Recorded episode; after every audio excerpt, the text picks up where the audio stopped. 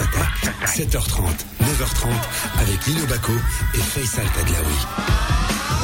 Yeah, on est aux couleurs américaines ce matin pour parler des élections US, un spécial élection US parce que nous sommes le 3 novembre et puis on va essayer de comprendre, de rentrer dans les coulisses de tout ça, d'essayer de vulgariser, d'essayer de comprendre ce que euh, ce changement de président ou pas aura comme euh, impact sur le Maroc parce que c'est extrêmement important vu notre position géostratégique, les relations avec les USA, qu'elles soient commerciales, qu'elles soient politiques, qu'elles soient géopolitiques, ça c'est intéressant de, de découvrir. Euh, ça, ça sera à 7h45 avec euh, Abdelmalek Alaoui de l'Institut marocain d'intelligence stratégique et puis euh, à 8h 34 dans la brigade culturelle. Tout est américain aujourd'hui, hein, hein Lino T'as sorti ton drapeau, ton voilà. Oui. Ouais, non. Ah non mais hein non mais on tu, tu, tu me diras. Tu me diras ce que t'aimes aux États-Unis, tu me diras ce que t'aimes pas parce que ça ça me On est tous on est tous un peu américains. Hein. On a tous hein, notre quart d'heure américain et puis euh, la, culture américaine. la culture américaine, la musique, le cinéma, etc. Les... Bon, je dis les, les, nous qui sommes des passionnés de voitures, les voitures, mais avant. Ah oui. Ouais, les belles américaines. Bon, les américaines. Ouais, les Camaro, les Mustangs, quand même, ça reste encore pas mal. Euh, alors, ça, alors, les États-Unis, on y va. Même notre brigade culturelle, ça sera Mina Bin Bin. Hein? Mina Bin Bin, ça te dit quelque chose? Oui. C'est la fille de, de, de, de Maï Bin Bin qu'on a eu il y a pas longtemps. C'est la fille de son papa. Mais bon, bref, elle fait, euh, elle est créatrice de mode à Los Angeles. On l'aura euh, à LA tout à l'heure. Euh, pour parler des élections américaines, vous voulez faire comprendre comment ça fonctionne, parce qu'on a tout le temps l'impression que cette élection du président américain, c'est un peu un grand barnum. C'est un grand barnum. C'est compliqué à comprendre. C'est un suffrage indirect. Ce ne sont pas les électeurs qui élisent directement le président. Ça, on va vous l'expliquer tout à l'heure. Là, aujourd'hui, les Américains votent. Enfin, hier, euh, on commence à voter, puis on votait par correspondance. Pas directement pour le président, mais pour élire le collège électoral qui, lui, va après voter en novembre pour élire le, président. Tout ça, c'est voilà, c'est compliqué, mais on essaie de vous faire comprendre ça avec Elisabeth Myers, qui est avocate euh, américaine et qui est installée au Maroc. Elle est autant marocaine qu'américaine. Fad Benchemsi, que tu connais bien, acteur marocain et qui est à Los Angeles on aura un peu le, côté euh, voir comment ça se passe et comment est son ressenti euh, du côté euh, de, de, la Californie qui est historiquement un État démocrate et on aura ton ami Majid Yadini qui sera euh, avec nous tout à l'heure euh, sur le plateau pour euh, comprendre, hein, voilà, expliquer, comprendre, passer derrière tout ça. Une matinée US aujourd'hui et vous pourrez nous appeler 05 22 226 226. Où est-ce que ça vous intéresse les élections américaines ou pas Parce qu'il y a des gens qui peuvent se dire c'est loin, on n'est pas concerné. Est-ce que euh, Trump est une bonne chose pour le Maroc ou pas? C'est une vraie question. Hein. On peut on peut critiquer jusqu'à après-demain, mais il faut aussi euh, être très factuel et voir comment sont euh, améliorées ou pas les relations entre le Maroc et les États-Unis et quels sont les enjeux ça, de cette ça élection. passionne la, la, la planète Et entière. bien sûr, et Là, puis je voyais sur un journal, il disait comment la Chine, la Russie ou le Brésil voteraient? Ouais, C'est vrai. C'est vrai. Si c'est les Chinois qui devraient, voilà. C'est- c'est- Exact. Ça serait Trump ou, ou, ou Et nous Biden Et nous Voilà, Et nous Et Même nous nous au Maroc. Moi je Trump sais. ou Biden Moi je sais. Ouais. Moi je sais. Mais on posera la question tout à l'heure à Abdelmalek Alaoui. 7h37. Ouais, parce que hein, Ouais. parfois le l'éléphant est, est, est plus euh, plus important que que voilà L'âne. euh, la trompe. Oui, que l'âne. Non mais voilà. L'éléphant se cache derrière la trompe. Euh, Bon, bref, etc. 7h37, 05 22 226 226. N'oubliez pas ce numéro de téléphone. Vous pouvez l'utiliser pendant toute la durée de l'émission jusqu'à euh, 9h30. Bah, en attendant, euh, il y a eu du sport quand même. Oui. 7h30, 9h30. Le nouveau Mars Attack. Alors, il- Ouais, c'est histoire de parler, quoi. Histoire- Ouais, c'est il va y avoir du sport, oui, je veux bien, moi. Il va y avoir, il va y avoir du sport, oui, je veux bien. Ouais. En fait, aujourd'hui, on va parler de tennis et de basket, c'est tout. Bon, euh, tennis à Bercy. hein. Voilà. Donc, euh, ben, qu'est-ce qu'il y a? Il y a d'abord le huis clos. Donc, euh, voilà. Euh, le, simple, le simple fait que le Paris Masters ait lieu, euh, c'est déjà une victoire pour son organisation. Ouais. Donc, malgré le reconfinement, dû à la recrudescence des cas de coronavirus en France, le sport professionnel n'est pas suspendu, hein, comme c'était le cas au printemps dernier. Ouais. Bien que soumis à un protocole sanitaire strict, test, euh, euh, les hôtels pour les joueurs, bon, les joueurs euh, hôtel, euh, hôtel Bercy, Bercy retour, etc. Donc, euh, le, le public, lui, ne pourra évidemment pas se rendre à, à l'accord Arena cette semaine, donc du 2, euh, le tournoi va se terminer le 8 novembre prochain. Alors, bon, il faut parler sport quand même. Alors, Nadal, bon, Nadal, c'est le seul des quatre demi-finalistes de l'édition 2019 hein, qui sera sur, qui est sur la ligne de départ. Le numéro un mondial, le tenant du titre, euh, Djokovic, qui ne pouvait pas gagner de points ni en perdre à Bercy, a décidé de faire l'impasse pour se concentrer sur le Master de, de Londres, 15-22 novembre. Voilà, tandis qu'on euh, deux, deux forfaits, Chapovalov et Dimitrov. Voilà. Donc euh, les, les masters, tu le sais, ce sont les huit les, premiers de l'ATP. Ouais. Bon, et comme il va y avoir des forfaits, donc euh, probablement le numéro 10 Berrettini peut-être pourrait euh, participer parce qu'il va y avoir un ou deux forfaits parmi parmi les les les, les, huit premiers. Donc euh, Et tout le- ça va se jouer à huis clos. oui, Ouais. bah oui, bah oui. Euh, euh, Bercy. Et maintenant, à, Oui, oui. à Londres, à Londres, je sais pas. À Londres, du 15 au 22 novembre, je suppose aussi. Hein, je suppose. Donc, euh, puisque les stades sont déserts, il y a euh, la- première ligue se joue dans des stades vides en Angleterre, etc. Quelle tristesse. C'est ouais, et, et c'est ce qu'on disait hier. En fait, pour, pour moi, c'est- c'est c'est pas mon foot, c'est pas notre foot à nous. Hein. C'est vrai. euh, tu peux avoir des super matchs et après ou il y, y a des super matchs de basket, par exemple, ou de et puis tu n'as pas d'ambiance. t'as Bah, pas- le t'as troisième public, joueur, t'as c'est le de- public, hein, euh. C'est sûr, c'est sûr, c'est sûr. Alors, euh, juge de paix pour le dernier ticket pour le Masters, donc justement, Bercy, hein, ce que je disais tout à l'heure. Donc, il va y avoir pas mal de, de forfaits hein, pour le, ces Masters-là. Donc, euh, ce qui est fait que le- la liste des prétendants à Londres a été considérablement euh, réduite. Donc, euh, il y a Fonini, par exemple, euh, Agout, euh, Monfils ou Chapovalov, donc ils se sont officiellement retirés de ce sprint final. Euh, c'est pas un russe, hein, Non, non. Chapovalov, tu sais. Bon, ça n'a rien à voir avec Château de Vallon. Hein. Je sais. c'est- c'est ça, C'est non. pas- Non, mais j'ai pas- vu les quatre noms d'affilée, là, c'était rigolo quand même. Voilà. Donc ils sont plus. Il y a quatre candidats pour la dernière place. Donc il y a Schwartzmann, Oui, argentin, ça rappelle bien. Berrettini, euh, voilà. Euh, Bien armé. C'est le seul qui. Bon, Bien armé. Berrettini, Ah, ouais. ouais, donc tu vois, hein, euh, David Goffin, David Goffin, Goffin, Ok. il joue pas au basket, hein. C'est pas, c'est pas une question de panier là, Goffin, mais Ah oui. Ah, celle-là, celle-là, elle est pas celle-là, Celle-là, celle-là, hein, allé Gek, la- t'es allé la hein, chercher hein, très loin. Comme disait qui Jacques Chef? Comme disait mon ami Rachid. Celle-là, t'es allé la chercher loin. Rachid que j'embrasse. Ciao Rachid. Et Pablo, ah, eh, Pablo, Pablo Carreno Busta. Voilà, donc, euh, alors, qu'est- qu'est-ce qu'il y a? Bon, il y a, il y a un peu de basket. Enfin, il y a de- un peu de basket. Il y a du basket, il y a la Coupe d'Europe. La, Coupe d'Europe de basket, elle, est magnifique. Hein. Tu sais, tu as, tu une vingtaine de clubs. Tu tout le monde se, se rencontre, tu vois. Et puis, euh, après, tu as les quatre premiers qui, qui disputent la, la Final Four.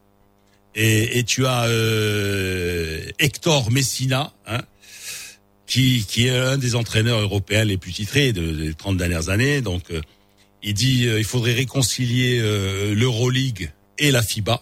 On parle de, on parle de basket. Hein. J'aimerais demander à nos dirigeants de mettre de, de côté leurs opinions divergentes, de s'asseoir à une table et de ne pas la quitter avant qu'une solution ne soit trouvée. Alors, pourquoi? Parce que alors que la poursuite des championnats est rendue incertaine par des reconfinements dans plusieurs pays, la solution est toute trouvée selon l'actuel entraîneur de Milan en Euroleague. Actuellement, le seul choix logique semble de mettre les coupes d'Europe sur pause Ouais. afin de permettre aux ligues nationales de terminer leur, leur saison dans les quatre prochains mois. Parce qu'en fait, les championnats sont chamboulés. On joue la Coupe d'Europe, et puis il y a des cas de Covid. Donc euh, là, tu, tu- tu vas le voir euh, en, en Coupe d'Europe ce soir euh, en football. Ajax se retrouve avec 10 joueurs, donc ils, ils vont jouer, ils vont aller avec une, une équipe, L'équipe B. Ouais. l'équipe B ou un truc comme ça, tu vois. Donc voilà. Alors après ça, peut-être en mars ou avril, toutes les compétitions internationales pourraient être finies, espérons-le à temps, pour les Jeux Olympiques. Les Jeux Olympiques auront lieu du 23 juillet au 8 août 2021. Voilà. Il dit sinon, il n'y aura bientôt plus de dates disponibles pour jouer les matchs reportés et les résultats dépendront de plus en plus de la chance de celle des équipes qui auront moins d'infections que d'autres. Voilà. Voilà, donc euh, c'était ce voilà euh, cet avis de qui est un, un avis quand même autoritaire. Hein, donc c'est c'est un monsieur quand même qui sait ce que c'est que, que le basket. Voilà, euh, la Vuelta, je suis désolé, il a pas eu d'étape hier. Ok, non, mais t'as pas à être désolé, c'est pas, ta- c'est pas de ta faute. Euh, le sport national se porte bien, Oui. tout va très bien, tout va très bien, Madame la Marquise. Absolument rien. C'est vrai. Bah, tu sais, quand tu, quand tu sors C'est pas, bien. tu risques pas d'avoir d'accident ni de blessure. Hein, tu sais, Ah oui, euh, c'est vrai. pas compliqué. Ouais. hein. Voilà, Ouais. au moins il y a ça. En revanche, en Ah. revanche, en revanche, la pêche à la ligne. Oui, La pêche- J'ai j'ai un petit coup de gueule. à la ligne. Bah oui, Hicham Khalifi, il était en train de pêcher. Oui, quand Miami À Miami, tranquille, tu vois, sur Bah, les comme rochers, d'habitude, comme enfin, d'habitude. il essaie, Comme comme d'habitude. ouais. Ils étaient deux, tu vois, ils étaient loin. Euh, s'est fait choper, non Avec leur petite chaîne, avec leur, leur, leur, leur- leur petite la canne à pêche, tu vois, truc comme ça. Et puis il y a, il y, a, il y a deux policiers en civique qui sont arrivés qui ont dit, eh, messieurs, euh, vous pouvez pas remonter, s'il vous plaît. Euh, En fait, tu vois, c'est, c'est, je, je sais pas, mais c'est, c'est, ça, ça frise un peu le ridicule, tu vois. Ils sont, ils sont les deux euh, à, à 20, 30 mètres l'un de l'autre, sur des rochers, tranquilles, en plein air, en train de pêcher. Et puis on te dit non, la pêche à la ligne est interdite. Tu vois, c'est, c'est, c'est vraiment dingue. 7h40. Même, même, ouais, ouais, euh, avec les supermarchés, oui. même, même en France où tu as vu un, confinement et tout ça, qu'est-ce qu'ils ont dit? Qu'est-ce qu'ils ont décidé cette fois? De laisser les plages ouvertes, les parcs ouverts, les jardins, etc., etc., les forêts, voilà, Voilà. en bon, plein air. Si tu veux aller pêcher, faut aller pêcher dans les rayons euh, surgelés des Voilà. supermarchés. Oui, voilà. voilà, j'adore. 7h44. j'adore. Tu fais Euh, du lino là. On se retrouve dans quelques instants avec Abdelmalek Alaoui. On va commencer notre matinale spéciale élection US.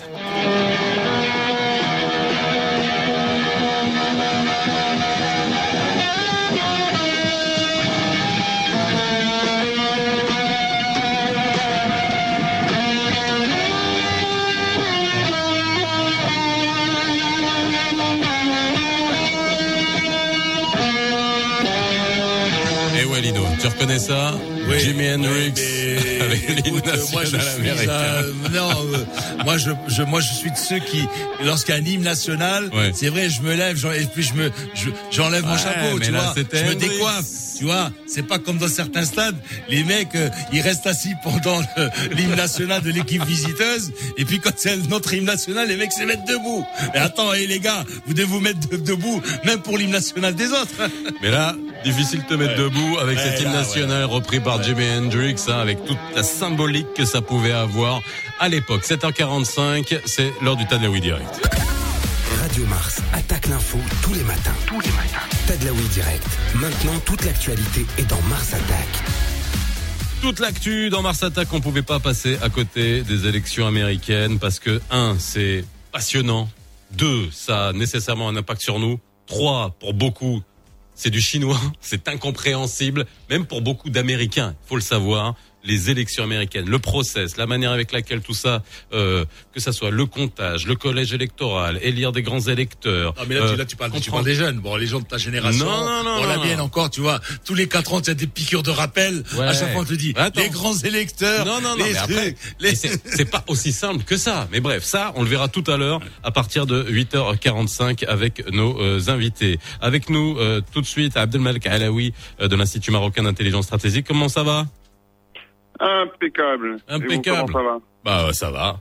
Tranquille, on prend pas l'accent américain euh, ce matin, mais en tout cas toute la toute la matinale est mobilisée pour essayer de vulgariser, d'essayer de comprendre ce que ça peut avoir comme euh, comme impact. Merci Abdelmalek. Moi, j'aimerais juste euh, avoir votre avis euh, déjà, d'essayer de- aussi, voilà, de vulgariser, de mieux comprendre euh, quels sont les enjeux pour le Maroc d'une élection américaine. On se pose la question tous les quatre ans. Et après, on prend jamais le temps de se dire, bah tiens, de regarder dans le rétroviseur, de se dire, euh, lorsque tout le monde était en train de dire, ah mais Trump, Trump, Trump, Trump, Trump, si on devait faire un, un, un petit récap et un petit bilan des relations Maroc-USA sous l'ère Trump, ça serait quoi?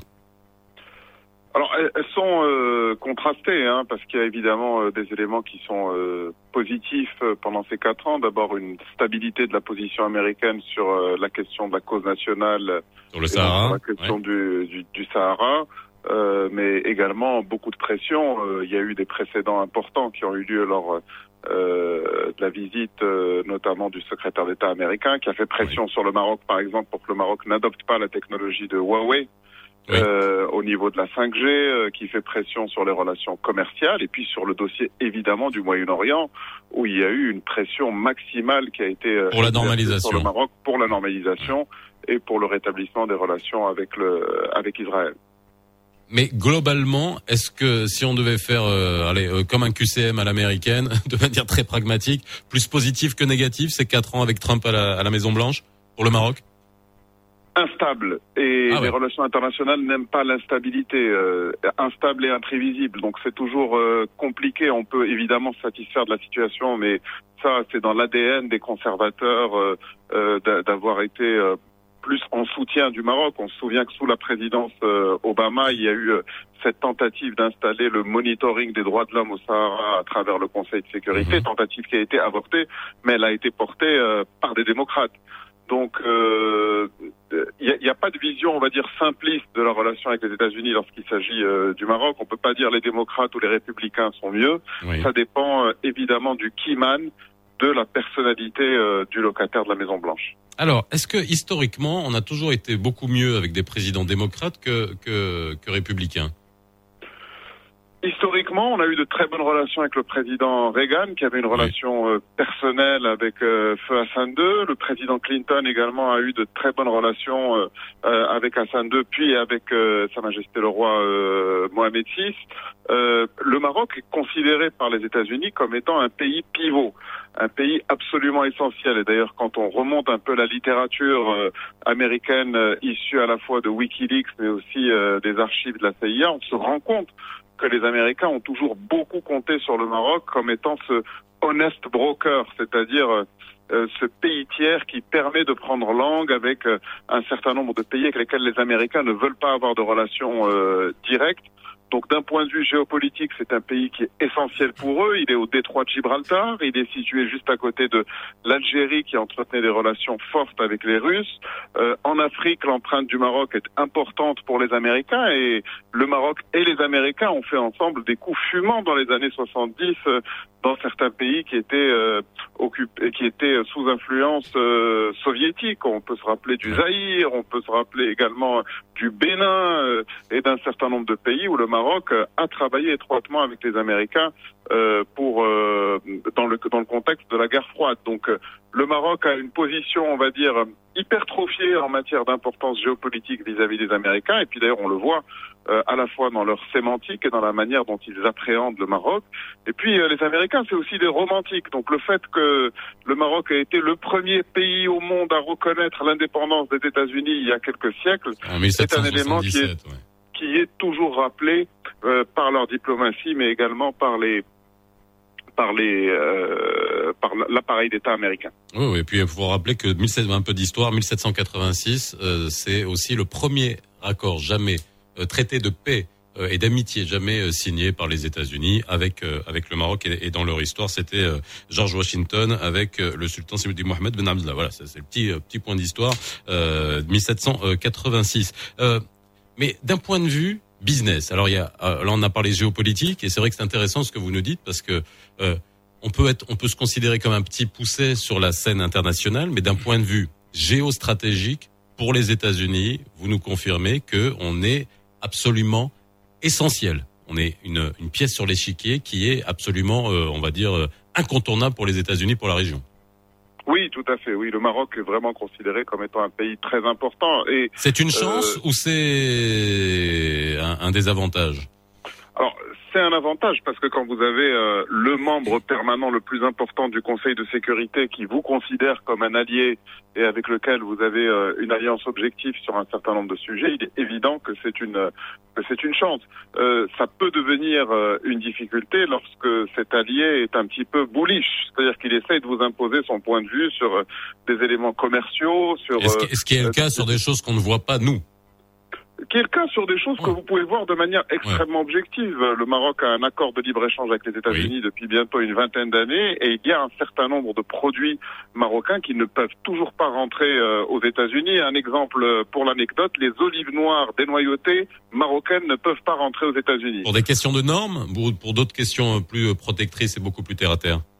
Pour une question extrêmement terre à terre puisque l'olive noire dénoyautée est un des éléments de base de la pizza. Pizza, oui. Oui, oui. Et donc, euh, s'ils laissent euh, l'olive noire marocaine rentrer, eh ben, ça va faire perdre de l'argent aux producteurs d'olives qui sont euh, aux Enfin, États-Unis. des, Alors, des noyautés et slicés, c'est-à-dire coupés en tranches, hein, mais Oui, on n'en a pas beaucoup qui le font ça chez nous malheureusement. On processe pas. Mais après, c'est un autre problème sur le, sur le, on va dire le, la valeur ajoutée euh, industrielle. Euh, D'un point de vue euh, business, toujours. Ouais, et- Excusez-moi. Siab Malek, moi je crois que c'est surtout le lobbying italo-américain. hein. sur les olives noires, sur les pizzas. Ah Ouais, Oui, l'huile- d'olive, l'huile d'olive, les les pommes de terre, les les les les, les tomates en conserve, etc., etc. C'est c'est le lobbying euh, italo-américain. Hein. Et les, et les anchois, euh, Les qui anchois, viennent les trucs du. Sud également. Et ouais, c'est ça. Donc. euh. Mais écoutez-moi, moi, là, je voulais revenir un petit peu. Vous dites les Américains, bon, qui nous, ils nous considèrent comme un, euh, un, un État stratégique, etc., de par sa position. Euh, ça les a pas empêchés, je dirais, euh, d'insister outre mesure lors du démantèlement de, de leur base, hein, chez nous. Est-ce que vraiment on a Bah oui. Comment comment expliquer ça alors? Bon, vous me direz ça remonte au calendrier grec. Bon, d'accord. Non, non, non, mais on peut l'expliquer. C'est- important quand même, c'est important, voilà, voilà. C'est que d'un regard extérieur, on a tendance à regarder l'Amérique comme un bloc monolithique. Mmh. Mais il y a euh, aux États-Unis beaucoup plus que dans d'autres pays ce qu'on qu'on ce qu'on appelle et ce qui a été transposé à beaucoup d'autres pays, ce qui a été évoqué pour le Maroc, le deep state. Euh, et donc il y a une technostructure militaro-industrielle qui a un agenda qui est parfois différent de celui de la Maison Blanche. technostructure militaro-industrielle. C'est juste pour que les gens qui nous écoutent combien technostructure militaro-industrielle. Ok. C'est les, c'est les intérêts, c'est les intérêts de business euh, dans l'armement, dans oui, l'armée, qui sont énormes. euh, hein. Euh, dans le pétrole, dans l'énergie, dans Tout les industries stratégique. extractives. Euh, et ça, pour l'Amérique, ce sont euh, ce, ce sont des gens qui sont int- intemporels. C'est-à-dire que le, le locataire de la Maison Blanche euh, peut changer, euh, mais quand vous avez un groupe comme Halliburton, qui a même eu son ancien président, qui est devenu vice-président, euh, euh, qui est Dick Cheney, ce sont des intérêts qui sont tellement massifs et euh, du fait même de la structure d'élection aux États-Unis. Une élection présidentielle aux États-Unis, ça coûte un milliard de dollars. Et il n'y a aucune limite à la contribution que peuvent apporter euh, les entreprises, les lobbies, les Mhm. groupes euh, aux différents candidats. Donc euh, c'est une démocratie euh, qui est minée euh, par euh, le lobby, les courants partisans et, euh, euh, l'argent euh, qui est qui arrive de, du tissu euh, économique et industriel. Et donc parfois il y a des divergences de vues sur les agendas à poursuivre. Et le politique décide, mais souvent l'administration le fait reculer. On a la même chose sur le système judiciaire lorsqu'il y a des décisions qui sont prises par le haut, mais qui sont ensuite retoquées par un juge dans un État fédéral. Rappelons-le, il faut qu'on le dise. Euh, euh, L'Amérique, c'est les États-Unis. C'est un pays fédéral. Donc on peut avoir des décisions qui partent de Washington, mais on peut avoir un État qui va prendre une décision complètement différente de ce qu'on va avoir. Alors ça, on expliquera Euh, ça tout à l'heure, Abdelmalek Alaoui, justement. Et moi, quand j'avais rencontré, j'ai fait un petit tour aux États-Unis, justement, pour rencontrer des profs de droit constitutionnel, etc. Il y a quelque chose qui m'avait frappé quand on nous avait expliqué les élections américaines. On a dit, c'est, ah, alors c'était l'avis d'un, d'un de ces éminents intervenants qui dit, savez, c'est pas le président des Américains, c'est le président des États-Unis. Son rôle, c'est de garder les États unis. Après, la démocratie locale fait tout justement dans, la fédération, mais ça c'est tout un, sujet extrêmement intéressant à développer. Qu'est-ce que euh, pour nous euh, Alors encore une fois, je vous demande pas de faire des prévisions sur la comète, mais en, en gros, nous, qu'est-ce qui serait mieux pour nous que ça continue dans la continuité avec Trump, malgré tout ce qu'on peut avoir comme euh, comme avis euh, sur le sur le personnage. Euh, et, si jamais c'est Joe Biden qui passe, est-ce que ça va être compliqué pour nous dans les relations, ou alors enfin un peu plus compliqué, sachant que quand même on est dans la continuité dans le, en termes de relations avec les États-Unis? Alors, le Maroc euh, ne fait pas exception au reste de la planète, c'est que tout le monde est face à un trilemme. Un trilemme, c'est un dilemme avec trois dimensions.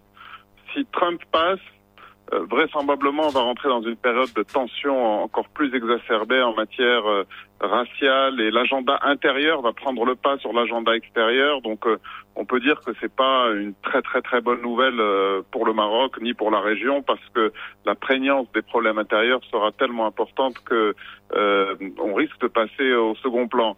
Si Joe Biden passe, ce sera un président extrêmement faible euh, dans la mesure où il n'a pas la majorité euh, au Sénat et que la Mhm. Cour suprême maintenant est très fortement dominée par les conservateurs. Ouais. Et la Cour suprême, in fine, prend ça. un certain nombre de décisions compte. très importantes. Et le troisième scénario, c'est le scénario du pire, c'est que rien ne se passe. C'est qu'on va vers la judiciarisation de cette élection, des contestations de tous les côtés, des centaines et des centaines d'avocats du camp démocrate et du camp républicain qui se mettent à contester et rentrer encore plus dans une instabilité pendant plusieurs semaines, voire plusieurs mois. Alors il y a un précédent euh, euh, en 2000 dans Bush euh, contre Gore, mais ça a été tranché euh, par la Cour suprême d'ailleurs assez rapidement parce que les Américains ne voulaient pas avoir une période d'instabilité plus longue. Mais donc les trois scénarios ne sont pas favorables pour l'instant, avec évidemment un petit léger bonus euh, pour le Maroc si Joe Biden euh, devait passer parce que à, condition à condition qu'il n'ouvre pas les tiroirs d'Obama hein, qu'il ressorte le dossier du Sahara.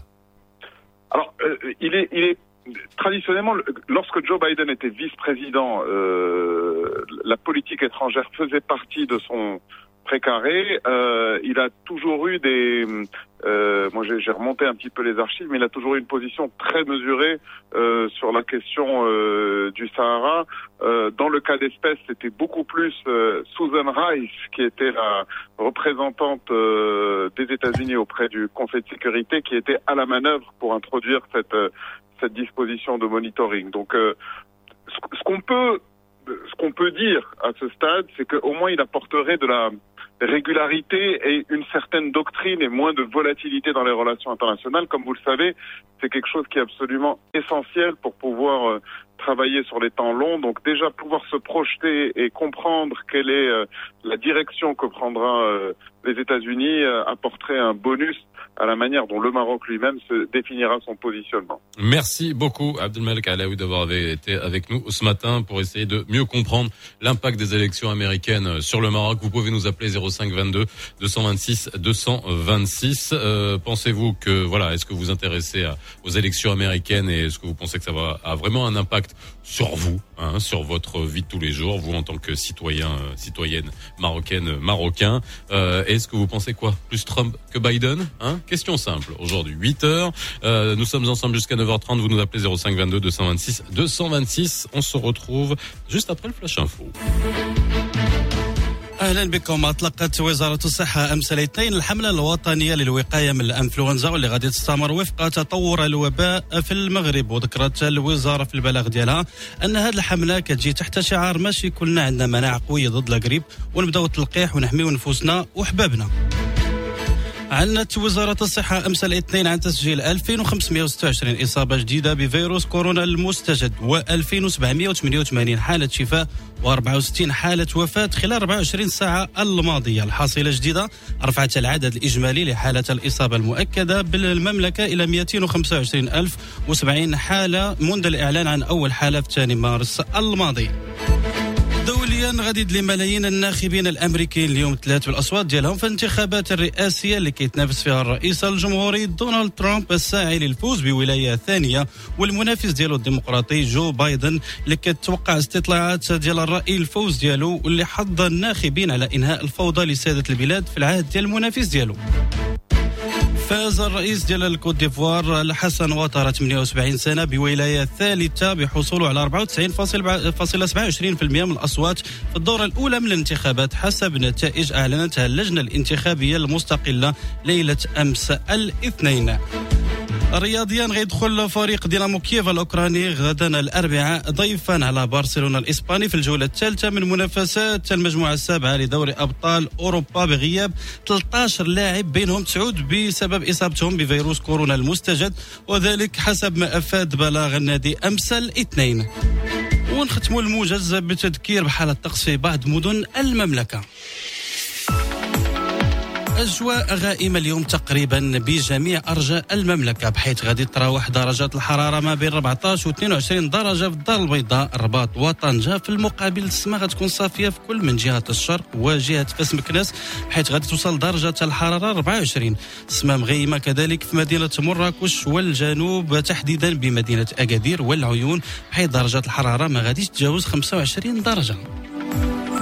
نهاية لحظات مع فيصل والي نوباكو وبرنامج لو نوفو مارس اتاك Il est 8h03 dans le nouveau Mars Attack spécial euh, US euh, aujourd'hui. N'hésitez pas à nous appeler 05 22 226 226 si vous voulez réagir à ce que vous avez entendu tout à l'heure à 7h45 avec Abdelmalek Alaoui sur l'impact des élections américaines sur le Maroc. Trump ou Biden Qu'est-ce qui est mieux euh, pour nous? Est-ce que euh, vous, ça vous intéresse? Ou alors pas du tout. Vous dites que les élections c'est très loin de vous et ça n'a aucun impact sur vous et sur le Maroc, sur votre quotidien. Appelez-nous 05 22 226 226 tout à l'heure à 8h45. C'est quoi le problème? Bah, Le problème, c'est de savoir, de mieux comprendre justement cet impact des élections américaines, mais aussi savoir comment ça fonctionne dans la ce qu'on appelle la plus grande démocratie euh, du monde et où est-ce qu'on en est aujourd'hui. Le nouveau Mars Attack, 7h30, 9h30, avec Lino Baco et Faisal Tadlaoui.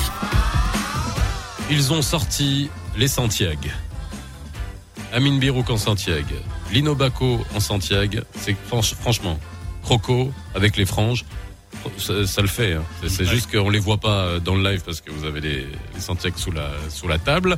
Hicham Sedalawi, je le vois pas. Il est au téléphone euh, avec nous, mais je suis sûr qu'il a sorti son gilet à franges. Il est 8h04. C'est le morning foot. Le nouveau Mars Attack. Le Morning Foot. Le Morning Foot. C'est maintenant. Bien, alors nous sommes à jour J-1 avant le duel donc euh, Zamalek euh, Raja. Donc les verts et blancs sont arrivés au Caire hier vers euh, vers 17h en fin d'après-midi sans Niti, Bira et Douir. Donc euh, finalement forfait hein, pour cette confrontation.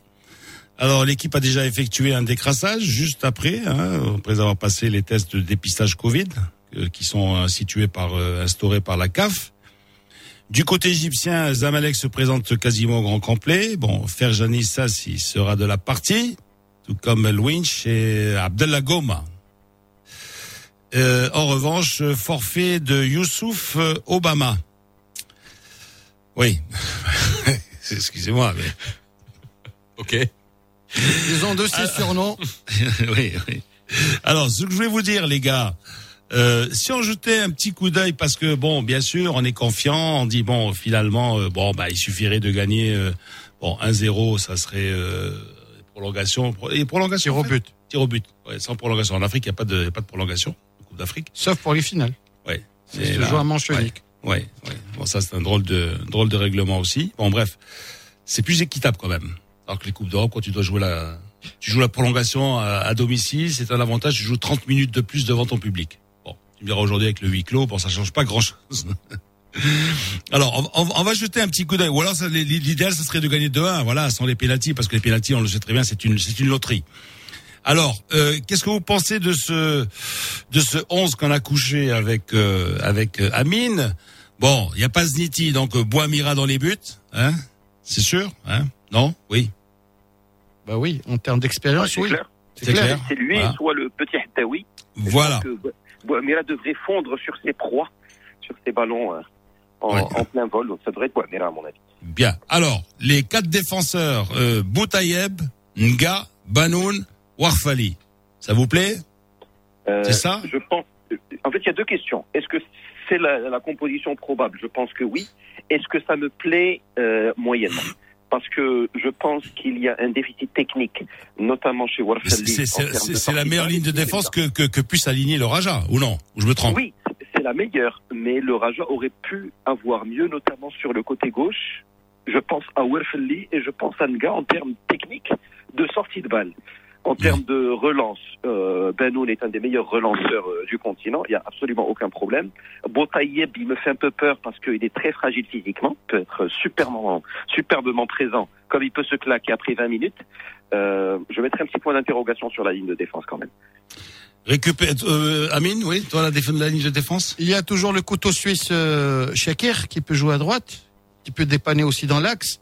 Mais euh, sera-t-il suffisamment rétabli? Parce qu'il faut pas oublier qu'il a manqué toute la dernière partie du championnat à cause d'une blessure. Et euh, est-ce que Slamy serait partisan de ce genre de risque? Maintenant, il va être obligé de risquer au moins des deux joueurs, soit Boutaïb, soit Shakir. Bon, après, il lui faut des récupérateurs. Hein. Donc, devant la défense, il va y avoir Arjoun, Arjoun et, et Makazi, ou bien, ou, ou bien justement Shakir, hein, justement. Tu viens de citer Amine. Ouais, mais je- je- C'est pour ça que je disais que Oui. c'était le couteau suisse. Euh, Pas mieux. dépendra de la Récupération, stratégie. les deux récupérateurs de, d'après vous Arjoun, Arjoun, Arjoun indiscutable. Arjoun. Arjun, indiscutable. Arjoun, voilà. Et le, avec qui? Euh, moi, je mettrais Makazi quand même. Euh, Très bonne fin de saison. très bonne Ouais. fin de saison et surtout, euh, il a été très important dans la dernière partie du match contre le Zamalek. Donc, Il est rentré, il est rentré à la mi-temps, il a apporté du punch, il a apporté une qualité de relance, de la niaque, et ça avait permis au Raja de dominer la deuxième mi-temps et de se procurer quelques occasions d'égaliser. et Shakir, ça devient un joker de luxe? Ne répondez pas tous à la fois. Hein. Moi, je dirais, Shakir, Shakir, joker de luxe Euh, Eh les gars, réveillez-vous oh C'est Shakir jour revient- J-1, le Raja joue demain. Eh les gars Sha- Shakir revient de blessure, Lino. Il revient de blessure Ouais. et il a eu le Covid. Bon, Euh, oui. C'est un pari. Je pense que personne n'est en mesure de répondre. À part Ah, mais écoute, si, si, les, les, les, les, les 30 dernières minutes. Ma- Maintenant, je mettrais Euh, bien une pour pla- son poste, pourquoi? À Je moins mets- que le Raja nous fasse l'excellente surprise Mhm. de mener Attends. 2-0, et là on fait rentrer Shakir pour bétonner. Mais s'ils ont besoin, ce qui est beaucoup plus probable, d'aller chercher le but qui va plaire à, à tous les Marocains, je suis pas sûr que Shakir puisse être le choix judicieux. Bah écoute, pour, pour les deuxièmes ballons, par exemple. oui, clairement. Ouais, les Sauf- deuxièmes- parce que parfois, parfois le problème, il est où dans les équipes? Bah, c'est c'est la relance, c'est le deuxième ballon qui va toujours chez l'adversaire. Là, au moins, tu récupères le deuxième ballon. Moi, bah, je mettrais une petite pièce sur, sur Shakir. Parce qu'il a une qualité sur coup de pied arrêté qui est importante. Et dans ce genre de match cadenassé, tu as besoin d'un bon lanceur de coup franc ou de corner. Donc, je ne sais pas dans quelle mesure euh, Slamy peut le placer devant la défense ou sur le côté droit de la défense. Mais il y a une possibilité, hum, infime peut-être, mais, euh, mais réelle, de pouvoir compter sur lui. Alors, Et puis, il y a de- le capital expérience. Devant, devant, il y a du lourd. Euh, bon, il y a Mtouali, hein, Mtouali, Hafidi, Rahimi, hein. Voilà, et puis Malango en pointe. Alors, vous, vous, vous penchez, vous, sur moi, euh, nous, on a pensé à, un- à un 4-2-3-1. 4-2-3-1, 4-4-2. Quel- On joue encore au 4-2-3-1, encore aujourd'hui en Europe? En Europe, c'est le 4-3-3. Euh, ça, ça, ça dépend. Il y a 4-4-2. 4-4-2 en losange, à plat. 4-4-2, euh, mais un 4-2-3-1, c'est bon, c'est... Un 4-2-3, c'est une variante du 4-3-3. Ouais. Oui. Parce qu'il y a une, tout ce qui est 4-2-3-1, par reconversion. exemple. Bah, il y a une reconversion en 4-3-3 parce qu'une façon ou d'une autre, Ça tu fait retrouveras 4-5-1 toujours aussi. un joueur, un 4-5-1. joueur offensif supplémentaire ou deux joueurs offensifs. Ce- Quand, quand tu mènes, tu peux jouer en 4-5-1 aussi. Oui. Quand tu te replaces, tu es en 4-5-1. Quand tu es en phase de transition, tu es en 4-2-3-1 et quand tu as le ballon dans le dernier tiers du terrain, tu es en 4-3-3 avec Metouali à droite et euh, Rahimi à gauche. Avec la possibilité de Rahim, pour Rahimi de faire des diagonales vers l'axe, alors que Metouali est beaucoup plus statique, beaucoup plus spécialiste du poste. Maintenant, je, je me pose des questions sur l'état de forme de Metouali. Depuis, la, depuis le, le- le déconfinement, ce n'est pas le Metouali de la première partie de saison. Et d'ailleurs, euh, sa sortie, excusez-moi de, de le dire, avait fait beaucoup plus de bien au Raja que de mal lors du match aller. Lorsqu'il a été remplacé à, à l'heure de jeu, avec l'entrée de Benhalib sur le côté droit, C'est vrai, le c'est Raja vrai a été que, plus percutant. c'est vrai, quand tu vois Slamy qui te rappelle Mtouali, tu te dis, oh là, il y a quelque chose qui se passe là, hein, parce que, franchement, c'est vrai, hein, parce que tu dis un joueur talentueux comme ça, bah, écoute, tu le laisses 90 minutes, parce qu'à n'importe quel moment, il peut, t'inventer quelque chose. Mais, mais Si tu- Lino, si la vraie le- question oui. qui se pose, euh, qui c'est qui va signer le diplôme d'entraîneur euh, UEFA Pro de Amin Belouk Oui. Il Oui. nous a fait une diatribe euh, Ouais, ouais, ouais. technico-tactique. Ouais, il, a, il, il, il passé sa nuit sur Google, là, encore. Ah, il, il- il- il peut entraîner l'équipe nationale, c'est pas possible. Ah oui, Ashraf, c'est chacun sûr. son métier. c'est sûr. Eh oui. Chacun son métier. Et les ballons seront bien gardés. Voilà. Alors, les ballons, il va y avoir des ballons tous azimuts euh, ce soir en Europe. On va commencer par le groupe, euh, un groupe qui, qui est le plus intéressant, je dirais. Donc, donc euh, le groupe du Real, de l'Inter, hein. C'est le groupe Voilà. du Shakhtar, Lino, et de Mönchengladbach. Ouais. l'instant, c'est pas le groupe du Real ni de l'Inter. Ouais, ouais, ouais, ouais, c'est vrai. Alors deux clubs qui se croisent plus depuis la saison 98-99. Ouais. Alors qu'ils avaient Oui. plutôt tendance je à se retrouver dans les années profiter pour poser 80. une question à Ouais. Dans les années 80, ils se retrouvaient tous les tous les tous les, Tous les ans, ans. hein. tous les Tous ans, les ans, bon. en Coupe de l'UEFA, Avec- en Champions League, Avec bon. le même dénouement et le même bourreau qui s'appelait Santienne. Ouais, ouais, ouais, ouais, ouais. J'ai même assi- assisté une fois à un match à San Siro, justement. C'était euh, avec Bergomi qui avait marqué et tout ça. euh, C'était bien. Alors, tous deux ont besoin de gagner, en particulier les Merengues, hein, qui évolueront sans Militao, Positif. Covid. Covid, hein. Et les blessés comme euh, Carvajal, bon, c'est pas une perte, franchement. hein. Carvajal. Ah, si. À l'heure actuelle, c'est une perte Ah parce ouais, qu'il n'y a aucun attends. spécialiste au poste d'arrière les mecs, latéral les, droit. les- les mecs, ils avaient Hakimi, tu vois un peu le truc. Bah Genre, justement, aujourd'hui, aujourd'hui, euh, ils vont le retrouver en face. Et si par malheur Eh oui, Zidane eh oui. a une illumination et te titularise Marcelo à gauche, Eh parce oui. que Mendy serait censé dépanner à droite, Ouh, alors là, l'autoroute sans péage. alors là, alors là, tu vas avoir 2-0 pour l'Inter à la mi-temps, là. Ah bah justement. Ouais. Et, et, et le but de l'ex, c'est une constante. C'est un film qu'on a vu 400 fois du côté de Bernabeu, le de Valdebebas, à l'exception peut-être de Negredo. Là, je parle sous le contrôle d'Amin Belouk. Très généralement, les ex se font plaisir face à leur euh, équipe. Les ex en Coupe d'Europe, euh, Morientes, Morata et compagnie, Euh, ils ont à chaque fois pas célébré le but, mais il a fait le plus grand mal au Real Madrid. Bon, alors euh, ce qu'on peut dire, c'est que du côté de l'Inter, Lukaku n'est pas là, il est forfait. Oui. Hein ça, c'est quand même une, euh, une perte importante. Et puis ce qu'il y a, c'est qu'en fait, euh, Lautaro Martinez est nul en ce moment. Hein. Le mec, il touche pas un ballon. Hein.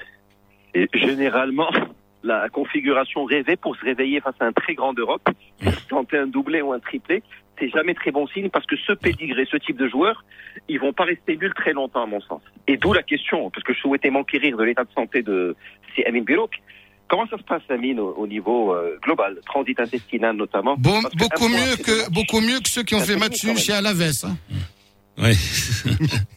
bon. Je me euh, dis, je me, Faisal, je traduis. Ils parlent de leur Barça et de leur Real respectif. là, je me vois, dis, bon. je me dis honnêtement que Je l'Inter je de suis Milan part. culte, mais j'avais à peu près compris. Je- Je commence à les, à Je, les je disais que l'Inter est par légèrement favori parce que c'est une équipe qui est beaucoup plus performante en Europe. J'adore. Plus solide. Birou, quand il dit ça, le Real joue chez lui, tu vois, et le mec, il te Sans dit, public. l'Inter est légèrement favori. Sans public. Est-ce que tu vas voir le match? Non. C'est vrai, tu, tu fais la grève de, Je fais la, grève de du match. l'image. Je suis en Il y en a stand-by. qui font la grève de la fin, lui, il fait la Je grève de suis en l'image. stand-by. Je pensais à autre chose. Franchement, honnêtement, Lino, Qui Un Real. un Real Inter sans public, sans cette chaleur, que ce soit San Siro ou Bernabeu, Ah oui, c'est un match décaféiné. Bon, et, et l'autre, alors l'autre match justement, euh, Borussia euh, Mönchengladbach avec le Shakhtar Donetsk. Ça va donner quoi? Une grande langue. Ça va donner quoi d'après vous? Euh, Je pense, euh, Lino, il faut faire une petite analyse comparée.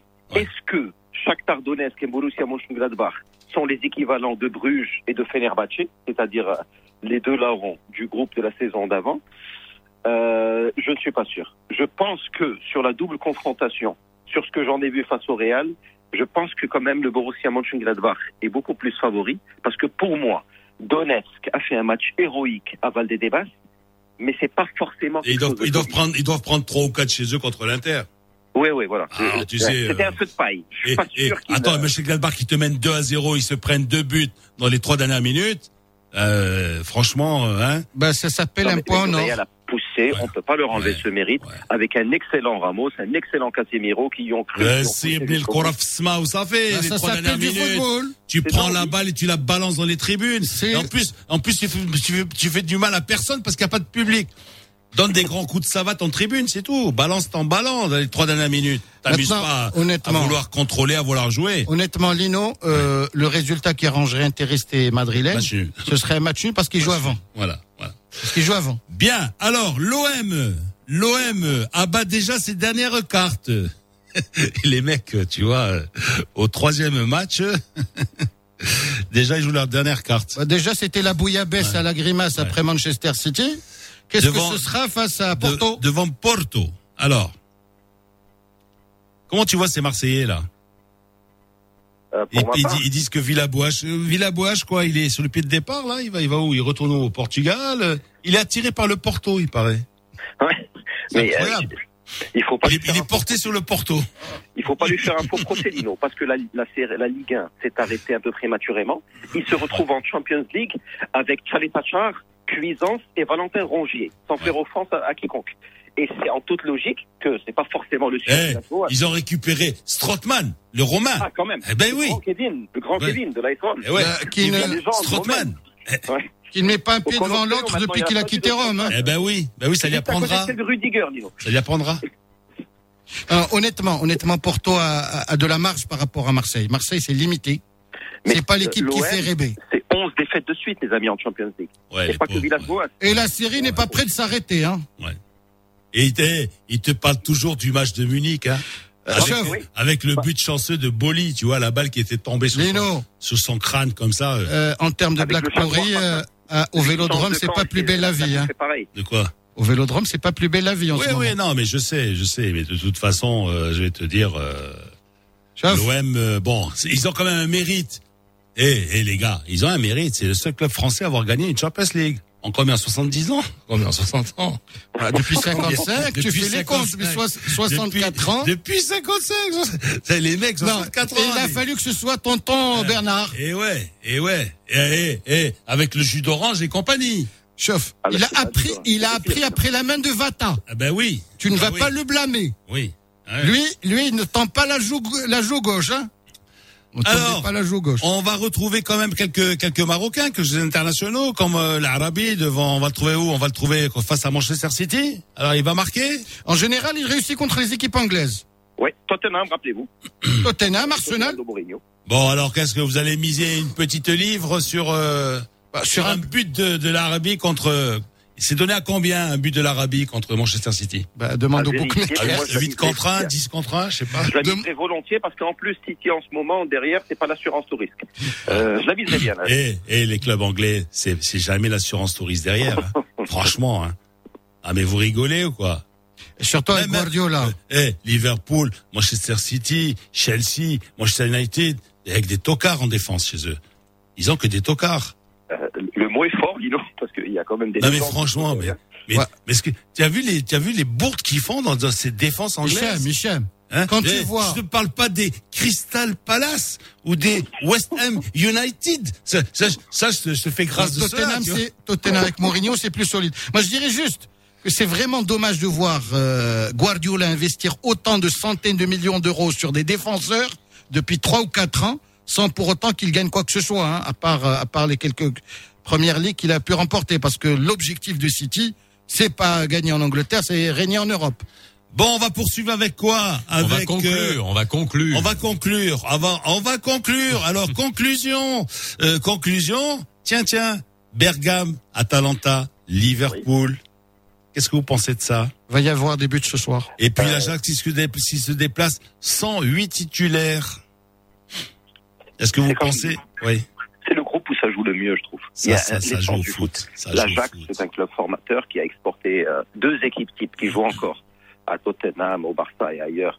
Et ça tourne toujours. L'Atalanta, ne serait-ce que le petit euh, ailier gauche, le numéro 44 euh, de la Juve, qui est passé par Parme, Kulusevski, et, et d'autres sessions qu'ils ont fait dans, dans le lot, euh, je pense que ça va être un beau match. Beaucoup de jeux, un vrai projet, un coach qui fait plaisir à voir. Euh, ouais, je pense que ça va être un, un, un beau petit match. Et le, Sans Van le, Dijk, le, petit tandem euh, euh, Muriel Bergame. Zapata. Oui, Hmm? et Ah, il y a du talent. Van Ça va Dijk. être la révolution. Non, non, il y a du talent La révolution dans la défense de Liverpool. Il y a du talent. Avec Zapata. euh, avec Zapata et sans Van diraient nos amis du Real, avec l'international, pas le genre humain. Ça Ouais. risque d'être ce soir aussi. Bon. C'est bon, on peut retourner du côté des États-Unis ou pas? Ouais, parce qu'en fait, il vaut mieux. Hicham, ouais. Hicham, Ouais. Biden ou Trump? Je te demande pas de, de, de, de développer. Biden ou Trump? Euh, je pense Biden. 8h22. Merci, mon Hicham. Alors, merci, Amine Birouk. Ça va, ça va. Deux blagues pourries, c'est bon. Franchement, si tu restes dans cette moyenne-là, moi, ça me va. Hein Euh, comme fera ça, les comptes comme à ça, la on a- fin. on n'a pas les yeux qui saignent, tu vois, à la fin du morning foot. Alors, 8h. On fera le bilan à la fin. Ok, 8h22 tout à l'heure à 7h45. Abdelmalek Alaoui était avec nous et on a parlé des élections américaines. Vous nous avez appelé et on prend vos appels comme d'habitude. On a Mehdi de Tanger. Bonjour. Bonjour messieurs, Comment ça va? Ça va tranquille. Je vois que Amine il est toujours là donc contre Guardi- Guardiola même s'il est parti à Manchester City mais bon. Euh, ad Mais- mais vitam a- a aeternam. raison, Le mec il a investi des millions pour avoir euh, quelqu'un comme Stones qui euh, qui est un passoire mais bon. Une Bref. passoire. Donc euh, voilà pour répondre à, vo- à votre question, est-ce que ce- les élections américaines nous intéressent au Oui. peuple marocain Bien sûr que oui. Pour la simple raison, à part la question du Sahara marocain, c'est aussi le président des États-Unis qui plus ou moins décide de l'économie mondiale, comment ça va marcher. S'il y a une crise économique chez, chez les Américains, ben, ça impacte tout le, tout le monde. Donc, je pense que oui, ça nous intéresse, que ce soit côté économique et côté Sa- Sahara. Et comme euh, vous le disiez, ben, avec Obama, sur ce, cette question, c'était pas vraiment l'avion rose. Donc oui, ça nous intéresse. Euh, avant-hier, je regardais une émission sur, sur les élections américaines. Ben, il, il faut voir les pro-Trump, comment ils raisonnent. Ben, les mecs, ils te disent que c'est c'est- c'est- le chrétien qui est contre l'avortement, euh, qui est envoyé par Dieu, c'est le Messie. Ben, tu te dis oui, ok, ce sont des arguments, désolé, bidons. Mais d'un point de vue économique, ben, le mec, il a fait des choses quand même. Donc, euh, et pour l'Américain X, ben, entre nous, il s'en fout de la politique euh, extérieure de, de, de- du président. Pour lui, c'est. Alors moi c'est ça la question que je pose à beaucoup de gens. Alors Trump, on a ce côté voilà très euh, allez voilà Ouais, mais il a, côté il- vulgaire, il a- grossier, il a- etc. il a baissé- mais en même il temps, a, il a Ouais. réduit les taxes, Ouais. il a réduit le chômage. Et moi, j'étais aux États-Unis il y a deux ans, les mecs étaient heureux, hein, ils avaient tous la banane hein, à Ah, New ils York. étaient heureux parce que t'es arrivé à l'aéroport. qu'est-ce Ah que oui. te dise? Ouais, bon, il y avait quand même des homeless quand même sur les trottoirs. Ouais, ben voilà, Ah, c'est sûr, on c'est est là toujours. Bon, et- Et donc oui, non mais alors c'est ça, moi c'est l'image de Donald Trump aujourd'hui. Après il y a des il y a des euh, il y a des gens qui sont là pour essayer de de tempérer un peu euh, un peu tout ça parce qu'ils voient ce qu'il y a derrière. Il y a tous les toute cette frange conservatrice là dont dont vous avez parlé. Mais vous vous pensez quoi? Biden ou Trump? Ben, m- moi, entre parenthèses, je suis toujours pro-démocrate. Je, je dirais pourquoi. Parce que, bon, je suis euh, depuis, moi, je connais plus ou moins les présidents depuis le, depuis Bill Clinton. Donc, moi, ma remarque, c'est que toujours quand il y avait un président démocrate, c'était, euh, c'était tranquille. C'était les, les, présidents qui cherchaient les solutions logiques, tranquilles, apaisées. Ben, on n'a que voir euh, George W. W. Bush en 2000. Le mec, la première des choses qu'il a fait, c'est qu'il a ordonné euh, à ce qu'on attaque l'Irak. Il faut qu'on perd. Euh, bon, Trump, c'est l'ex- l'exception qui confirme euh, la règle. Lui, il est encore euh, plus pareil. Moi, je pense que les présidents démocrates, ils sont plus euh, posés, plus, euh, comment dirais-je, bien Et. Reagan, Reagan quand même, c'est la gladnost, hein. Reagan le républicain, quand même, c'est le gars qui, qui a Et- fait sauter et- le mur de Ouais. Berlin. Hein. Il ouais, faut- ouais, ouais, ouais, mais bon, après, il faut savoir que, et ça, on en discutera encore une fois, c'est que, par contre, nous, même dans les relations diplomatiques, ça a toujours été beaucoup plus simple avec les républicains qu'avec les Oui. démocrates. hein. Vraiment, hein. oui, Bah, parce que il faut, il faut bien se rendre compte aussi. J'ai l'impression que dans le, dans le, dans l'esprit, dans l'idéologie, on a tous l'impression d'être euh, de gauche démocrate. Alors que bon, euh, voilà, on est un pays avec un capitalisme sauvage, ultralibéral. On est très, euh, on est très, on va dire, très proche de l'idé- l'idéologie business de Trump. Hein. Je sais pas, je sais pas vous, Oui. non? Ouais, ouais, ouais. Ouais. Ouais, je suis d'accord. Eh. Il y a juste un petit point, Faisal, si vous permettez. Ouais. Euh, en, en 2016, euh, euh, tellement on a cru que, que, que Trump allait perdre, c'est que beaucoup de personnes n'ont pas voté. Ça, c'est un paramètre à prendre en considération. Surtout, surtout chez les jeunes. Ils n'ont pas voté parce que tout le monde disait, mais attends, il y, a, y a personne qui va voter pour ce monsieur. Alors ça, ça, moi, surprise. non, Par non, contre, mais alors moi, sur ce point-là, on va essayer d'expliquer tout à l'heure à 8h45, parce que il y a tellement de spécificités à l'élection américaine, qu'il y a des États qui ont leurs propres règles, qu'il y a des tranches de population qui ne peuvent pas voter, notamment. Vous savez, au Texas, là, il y a un gros, il y a un gros débat sur le fait que les votes par correspondance dans cet État du Texas étaient seulement réservés aux personnes de 65 ans et plus. Imagine, il y a des règles comme ça et qui peuvent être décidées État par État sur le process électoral. Donc quand on va dans le détail, il y a beaucoup aussi de populations qui ne peuvent pas voter et qui n'ont pas pu voter. Et c'est là aussi tout ce qui est, c'est là qui est, c'est ça qui est passionnant aussi dans le- dans l'élection américaine du président. Vraiment, on parle bien de l'élection présidentielle parce qu'après il y a l'élection locale. Merci Mehdi de Tanger en tout cas nous avoir appelé. Toujours un plaisir d'avoir nos auditeurs et qui nous donnent leur avis sur la Barça, oui, question en plus. Hein. Bah tu vois. Hein? Je préfère qu'il soit Marsaoui. Euh, 8h27. Euh, je suis Eh, désolé. C'est un drôle de marsouin, le gars. Hein. Ouais, ça y est, allez, ils enchaînent. Je- moi, je m'en vais. Je suis désolé. Je reviens drôle- tout à un l'heure. drôle de marsouin. Hein. C'est le coup de gueule de Lino. Le nouveau Mars attaque. Lino Baco a toujours quelque chose à dire. Lino attaque. Lino attaque. Dans le nouveau Mars attaque. Allez, Lino. Alors moi, parfois, j'envie l'air bâti. Mais moi, c'est pas parfois. Moi, c'est tous les jours. et, et- oui, et, et j'envie même les corsaires de Salé. En particulier mon ami Asdine euh, Amara, qui a la possibilité de laisser sa voiture dans un parking. Et après, il prend un train ou il prend un mètre, un, un- j'allais dire un métro. Il prend un tram, etc. Alors pourquoi? Alors, pourquoi je vous parle de, de, de, de, de Rabat aujourd'hui? Parce que la circulation y est plus fluide, les automobilistes plus corrects, et la politique des transports est certainement mieux pensée que chez nous à Casablanca. Alors le contraste avec Casablanca, il est frappant. Pensez-vous que le tram ait minimement contribué à la fluidité du trafic? Hum, Mon cher Faisal? Plutôt non que oui. Hein Mais c'était Alors- pas, c'était pas l'objectif. hein. oui. Voilà. Alors euh, justement, alors automobiliste qui a emprunté le tram, levez la main, comme disait euh, Louvez la main. Chuck Berry. Les mecs ne comprenaient pas ce qu'il voulait dire. C'est la matinée, quoi. Je- je sais Oui, bah oui, bah oui. Non, c'est vrai, parce que justement. Alors, dites-nous si vous pouvez parquer vos véhicules aux têtes de ligne, hein Parce qu'après, on se moque beaucoup des Tunisiens, tu vois. Mais les Tunisiens, ça fait plus de 40 ans qu'ils ont le tram. Moi, je me moque pas Et- des Tunisiens. Qui Non, mais on dit les Tunisiens, ouais, c'est des trucs, Enfin. des, ah, ils nous piquent les affaires, ils viennent ici, c'est des tricheurs au football, ils se jettent par terre et Non, tout. ça, c'est- tu vois Non, mais c'est vrai, ils sont dans les hôtels, ils nous piquent les clients, les mecs qui viennent ici, tu vois Non, mais c'est vrai. Non, Il a non, tout mis dans le sac. non, mais, non, mais c'est vrai, c'est vrai. Nous les clients Non, mais c'est vrai, c'est vrai, c'est les Napolitains du monde arabe, tu vois, bon. Alors, c'est vrai. Alors, euh, alors, en Tunisie, justement, à Tunis, tu avais les, rames de, tram et tu avais quatre grands parkings aux quatre points cardinaux de, la ville. Les gens arrivaient, ceux qui, euh, arrivaient de la banlieue, ben, ils posaient leur voiture dans, les, parkings et continuaient, continuaient en tram. Voilà. Donc, euh, parce que finalement, ce tram, le tram, c'est bien, hein, mais ça serait mieux, ça serait mieux si les couloirs, par exemple, pouvaient être empruntés au moins par les véhicules prioritaires, les ambulances, la police, pompiers, Ah, mais il y en a. il y a aussi des- les il y a bus et taxis. Il y, a des mobilettes qui le font. euh, Oui, voilà, c'est ça, c'est vrai, c'est ridicule. Alors, et alors la quintessence hein, du ridicule, c'est quoi? C'est le boulevard Delmoumen, voilà, qui constituerait, à mon avis, un laboratoire à ciel ouvert pour une nouvelle politique de circulation. Alors, messieurs les élus, il n'est jamais trop tard pour bien faire.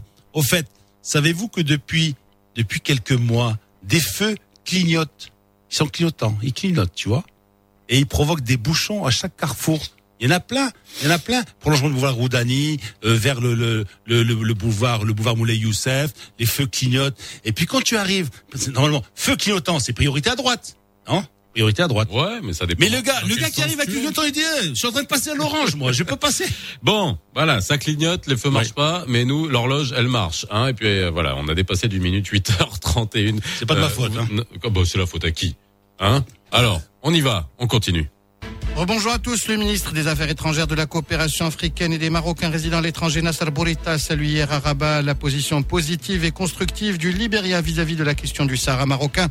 Bourita, qui s'exprimait lors d'un point de presse conjoint avec son homologue libérien dit Maxwell Kemaya, a également mis en relief les liens d'amitié entre les deux pays. Il a également souligné l'importance des accords de coopération signés hier entre le Maroc et le Libéria qui touchent les domaines de l'agriculture, de la santé et de l'enseignement supérieur. L'Agence française de développement et la société Casa Transport ont signé hier un accord d'un prêt d'un milliard 100 millions de dirhams associé à une subvention d'assistance technique de 5 millions et demi de dirhams. Ce nouveau concours financier technique de l'AFD à Casa Transport vient consolider les relations de coopération entre ces deux organismes.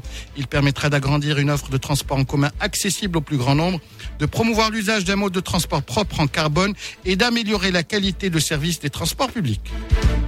Trois personnes ainsi que l'un des assaillants ont été tués et plusieurs personnes hier soir lors d'une fusillade à Vienne, la capitale autrichienne. La police locale a évoqué sur Twitter une série d'attaques dans six rues du centre historique près d'une importante synagogue et de l'opéra. Les fusillades ont éclaté en tout début de soirée à quelques heures de l'entrée en vigueur d'un reconfinement de l'Autriche pour lutter contre la pandémie de Covid-19. Aux États-Unis, près de 250 millions d'Américains sont appelés ce mardi à élire un président pour les quatre prochaines années.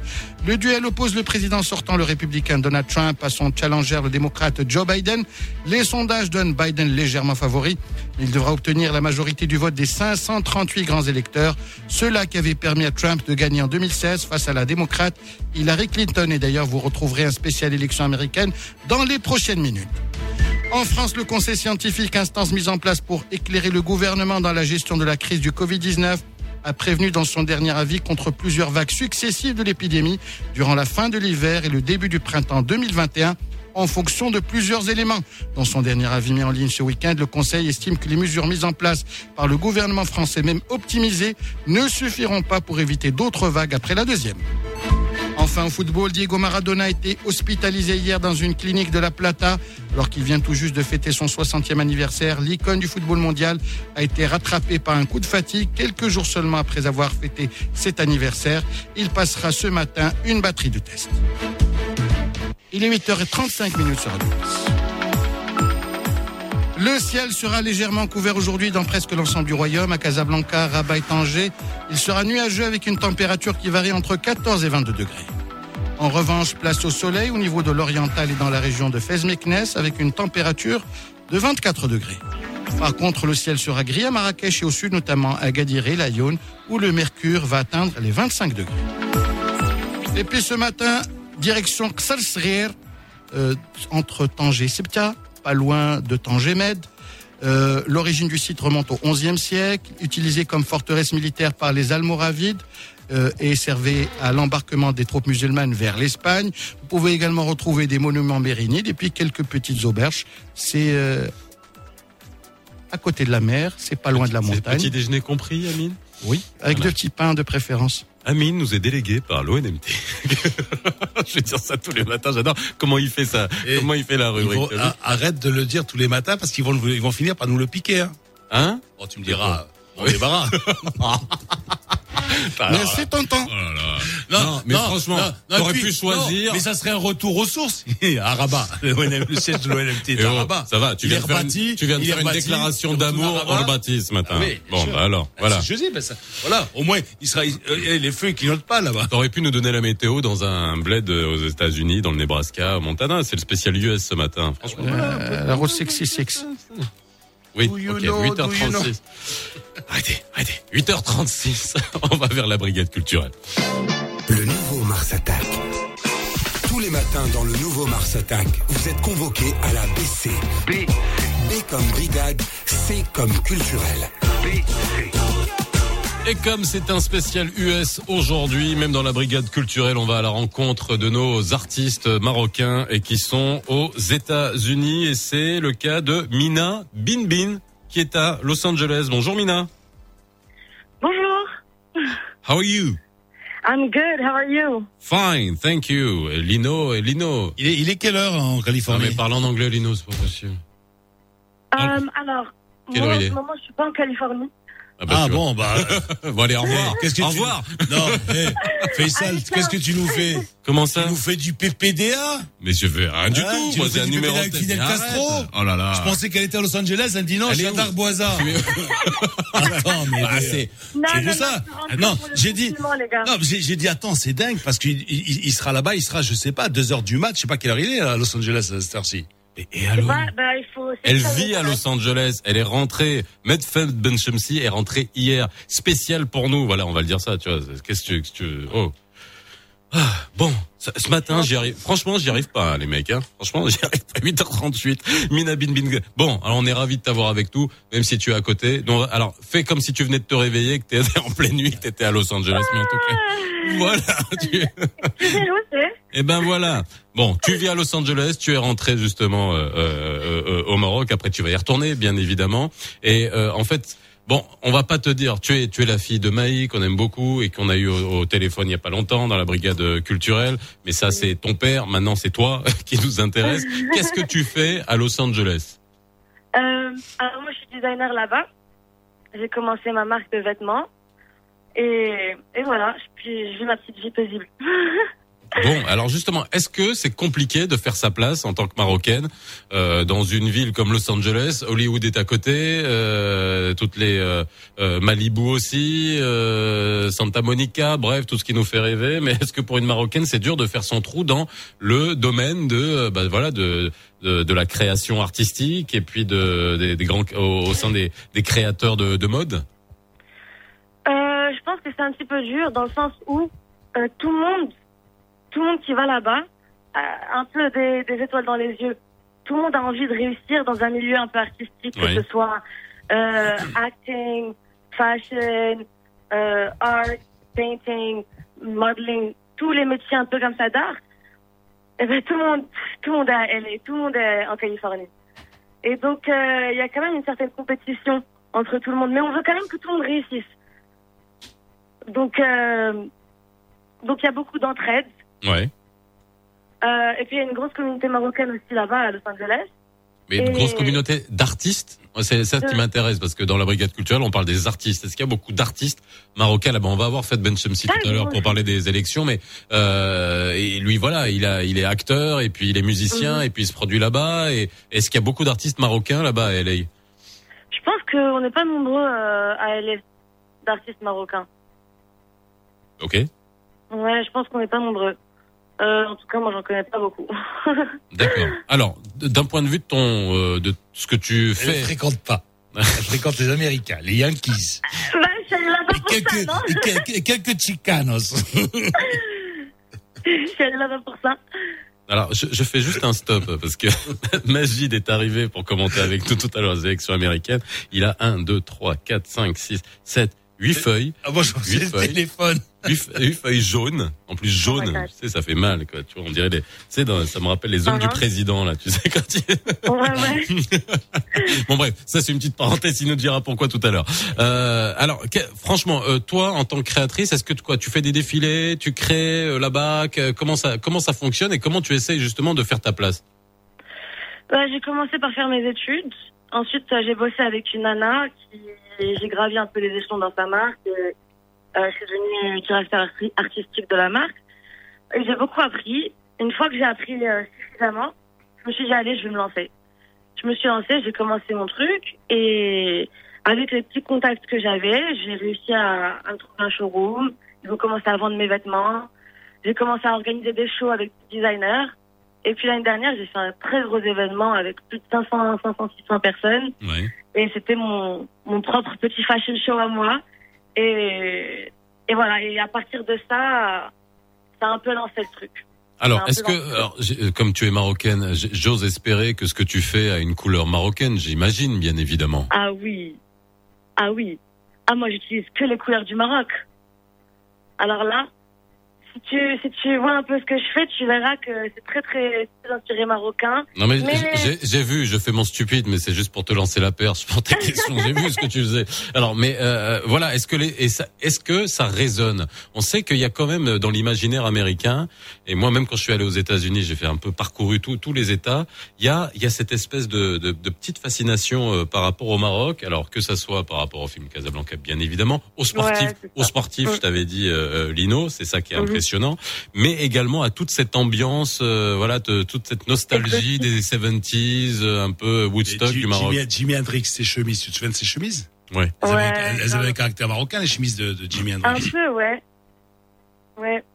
Euh, c'est vrai, les, les Américains, ils adorent le style marocain exotique un peu. Euh, parce que, ils, comme ils connaissent pas trop bien, ils ont une vision qui est assez marrante.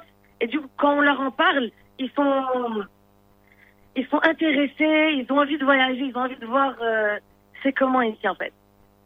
Ils sont très intéressés. Et alors donc ça fonctionne tes, tes, tes vêtements là-bas? Ouais, Alhamdoulilah, oui, ça marche bien. Là-bas, ça marche bien parce que c'est différent. Et les gens adorent ce qui est différent. Et ouais, c'est ça. Là-bas, les gens adorent ce qui est différent. Euh, alors bon, euh, Et le, le- le- alors moi, excuse-moi, fais ça. Le Covid, est-ce que ça a eu une influence sur votre activité ces derniers mois? Le Covid. Euh, oui, beaucoup. Bah oui, je suis rentrée au Maroc et ça a été vachement plus compliqué de travailler, euh, travailler d'ici. Euh, le showroom avec lequel je travaille a fermé aussi.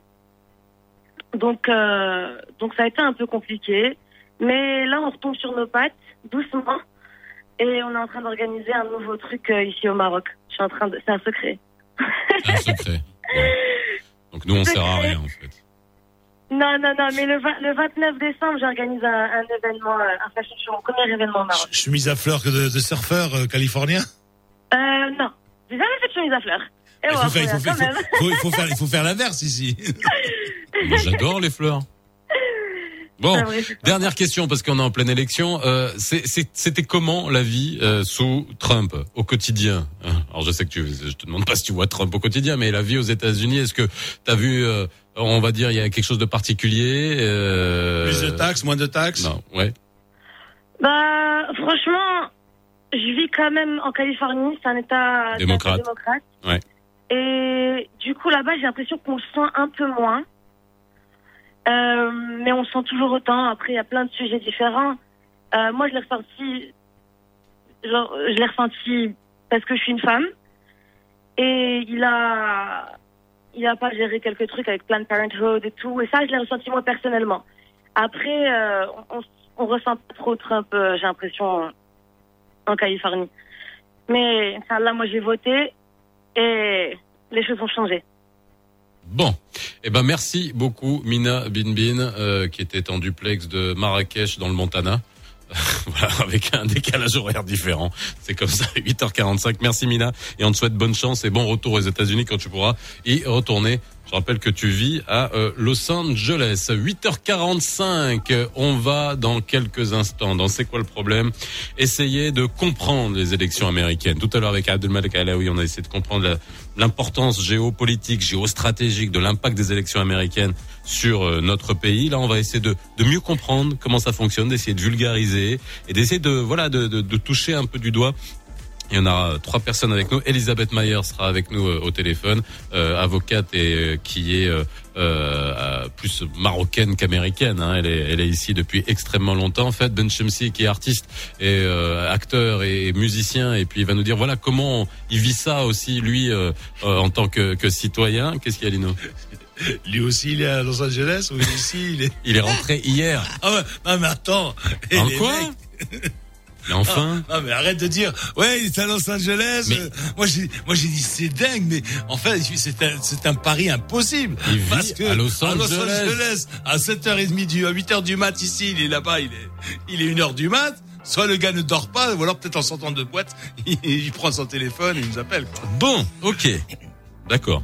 Alors tu sais quoi, tu me débloques le budget, Lino. Ok. Et après je te ferai des duplex Non, de WhatsApp, Californie. WhatsApp, WhatsApp. Non, non, pas, non, non, non. Moi, je suis, tu vois, je suis à l'ancienne, moi.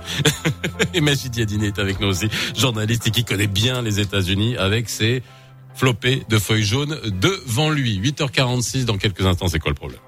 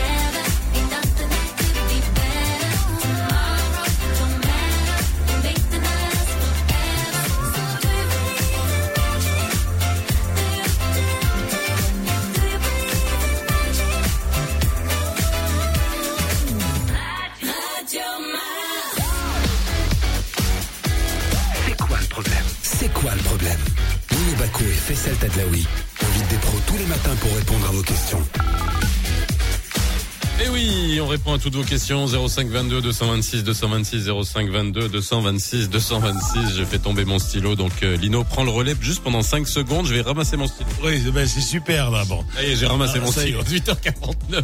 On est ensemble. N'hésitez Eh. pas à nous appeler. Sans masque ni tuba, hein. C'est c'est c'est bon. Bon, Magid, tu vois ce que je ce que je subis. Euh, Tous les matins. Et encore, il n'y a pas Amine. Là. Il Amine fait- est parti. il pour fait ça. son- il fait son petit Je fais ma effarouché. victime. Je fais ma victime. mais Il fait son petit effarouché de radio parisienne. Je fais ma victime. Comme ça, radio parisienne. Radio, Mais il va les arrêter de m'insulter depuis ce les- matin, lui. Les radios parisiennes, là, tu sais. mais les couples, c'est toujours. Oh, comme, mais mais je les suis couples, c'est Ah toujours comme ça. C'est toujours comme ça. Les- qui aime bien châtie bien. Allez, on y va. Bon allez, alors, Elisabeth Mayer, c'est avec nous, elle va se demander où est-ce qu'elle est tombée. Bonjour Elisabeth, bonjour. comment ça va? Oui. Très bien, merci. Et toi Bah très bien, hein, tu vois bien. Ici, on est bien entouré. Majid Yadini est avec nous euh, euh, aujourd'hui, journaliste qui connaît bien les États-Unis. Tu as vécu combien de temps? Et tu connais bien Elisabeth aussi. Oui, euh, bon, en fait, j'ai eu deux périodes. Une première dans les années 80, Oui. c'était euh, féerique. Et une deuxième année, ces dix dernières années. Oui. D'accord? Euh, je connais ah. bien Elisabeth. Euh. Ah, c'est Majid. Yes, la basse ah, La basse. La basse. المغربية ديالنا. عزيزة اللي كديري بزاف في المغرب شكرا. Elle est vraiment American. شكرا. Comme disait American, Elisabeth. Voilà. Elle est, plus, elle est euh, marocaine, américaine, elle est là. Et euh, j'ai toujours beaucoup de plaisir à la retrouver, notamment sur les plateaux de télé ou alors sur les plateaux de radio. On va essayer de comprendre ce qui se passe aujourd'hui aux États-Unis. Alors, déjà, un, euh, vous qui connaissez bien les États-Unis et ce process électoral, et Elisabeth, si tu te rappelles déjà, on avait fait cet exercice sur un plateau télé de d'essayer de comprendre comment ça fonctionnait les élections américaines. Aujourd'hui, enfin hier, hein, hier on était le, le, le 3, non aujourd'hui on est le 3, pardon. Aujourd'hui, voilà. oui. Aujourd'hui, les Américains vont voter. Alors, dans tous les médias, on voit les Américains vont voter en masse pour le président. Non, aujourd'hui, ils votent pour élire le collège électoral. Euh, C'est bien ça. je, je laisserai la parole à Ouais. Alors Elisabeth, Meyer. on va essayer juste de, de comprendre pour que les gens qui nous écoutent, encore une fois, on le fait à chaque fois. Euh, Elisabeth, aujourd'hui, les Américains votent pour élire les grands électeurs, donc le collège électoral. Euh, non, c'est- je ne suis pas d'accord avec cette euh, ca- caractérisation. Pardon. Parce que euh, le vote des les votes des, de, de la population Oui. américaine populaire, c'est c'est ils votent pour euh, leur euh, can- candidat, Mhm. mais c'est c'est après ça euh, les él- électeurs euh, sélectionnés par l'État, euh, ils- c'est c'est c'est trop difficile en français pour moi. Mais il, il faut que il, les électeurs du collège électoral votent pour la euh, le la choix du population de de la majorité euh, par État. Et c'est pour ça c'est c'est une décision une, une- un vote par État qui qui fait la différence. Euh, que peut-être il y a un candidat présidentiel qui, qui gagne euh, la vote populaire par toute la nation, mais euh, parce que les, les États ont des, des différents numéros de, de vote électoral, Mhm. euh, il peut, il peut euh, perdre le- l'élection na- nationale. Alors, Tu vois oui, oui, absolument. Mais c'est ça que qu'il faut qu'on, qu'il faut qu'on explique. S'il a une dizaine, une dizaine d'États où, par exemple, il y a, il y a 4, 7, 8 ou 10 ou 12 délégués, au lieu de, des petits États comme le Iowa ou l'Utah où il y a deux ou trois délégués, c'est sûr que s'il en ramasse 10, 12 de ces, de ces États, ben, il, il va être majoritaire. Hein. Je veux juste recadrer un peu et féliciter le français de d'Elisabeth Meyer Oui. qui a beaucoup beaucoup progressé. Ah oui, oui, absolument. c'est vrai que cette histoire d'élection euh, est, est assez confuse, mais c'est ancré dans la Constitution américaine qui elle a ce grand jury d'électeurs, de grands électeurs qui sont au nombre de 538. Pour qu'un candidat passe, il faut qu'il ait 270.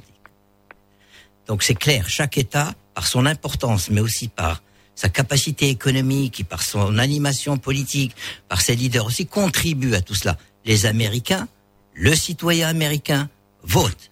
Et à la valeur d'aujourd'hui, de maintenant, ils sont plus de 100 millions, et même plus, et presque la moitié. Et demain, tout le monde va voter. Pas tout le monde. ils- pas tout le monde. Ils vont voter. Il y en a qui peuvent pas. Il y en a qui peuvent pas, et, et le vote américain, c'est toute une histoire. Bah oui. et, et, et on milite pour que tout le monde vote, les minorités et tout le monde, et on, on fait le maximum pour. Et Elisabeth Mayer contribue à ça au Maroc, à regrouper tous les électeurs De l'étranger, de ouais. l'étranger, Ça, un peu comme Elle moi. elle nous expliquera. Et, et d'autres. Alors, ce grand, ce grand, ce grand jury, ce grand, ce ce grand concept de ces électeurs, il, il est remis en question aujourd'hui. Et on l'a vu dans, en 2016. Pas aujourd'hui, Lorsqu'il a un moment, hein. Alors, Magid, Oui, oui. première chose. Oui, oui. Alors attendez, attendez, on va, Attends, on va- je attends, termine. juste, excusez-moi, on va, on va prendre Fad parce que non, on peut l'avoir juste cinq minutes parce qu'après 9 heures il a, il a, il a un souci. On le prend maintenant et après on continuera parce que ça c'est un- vraiment un gros sujet. J'aimerais vraiment que qu'on essaye de comprendre et de faire bien comprendre les, les choses. Fad Benchemsi est avec nous. Bonjour Fad, comment ça va? Bonjour. Bon alors pour faire plaisir à Lino, tu vas me faire semblant d'être réveillé en plein milieu de la nuit et que tu es à LA parce que ça lui plaît pas qu'on soit pas en duplex avec LA. Allez, Et je me fais engueuler depuis ce matin. C'est bon Ça va Fed? Ça va, ça va, super, merci. Bon, alors écoute, merci d'être avec nous aujourd'hui. Tu es rentré hier de LA Ah ouais, je suis arrivé hier soir, ouais. D'accord. Alors, Dites-moi, il y a, il y, a, il y, a, il y a un train navette, il y a, parce que vous êtes tous rentrés de Los Angeles hier ou quoi Comment vous Voilà, êtes- j'ai démarré jeudi dernier. je suis arrivé hier soir. C'est vous très avez très pris, long vous avez pris un Wita ou quoi Vous êtes tous... J'ai démarré en juin. alors, dis-nous, comment euh, est-ce que toi tu qui vis à Los Angeles? Alors c'est vrai qu'on a que des Californiens aujourd'hui. Alors c'est un peu particulier parce que la Californie, c'est euh, c'est un- c'est un- toi t'es texan? Ah ouais, donc ça c'est intéressant. Mais au niveau de la Californie, comment on a vécu ces dernières euh, ces dernières semaines, euh, ces derniers mois, le- l'élection américaine? Alors en plus, dans cette période de, de coronavirus, c'est extrêmement particulier. Comment t'as vécu ça? Mais écoute, honnêtement, c'est super tendu. Bon, en Californie, il n'y a pas de souci puisque c'est traditionnellement démocrate, donc euh, il n'y a pas de souci là-dessus. Mais, mais les gens commencent à avoir peur.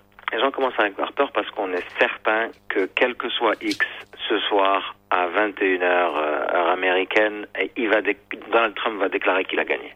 Oui. Ça, c'est je mets ma main au feu, quel que soit le résultat.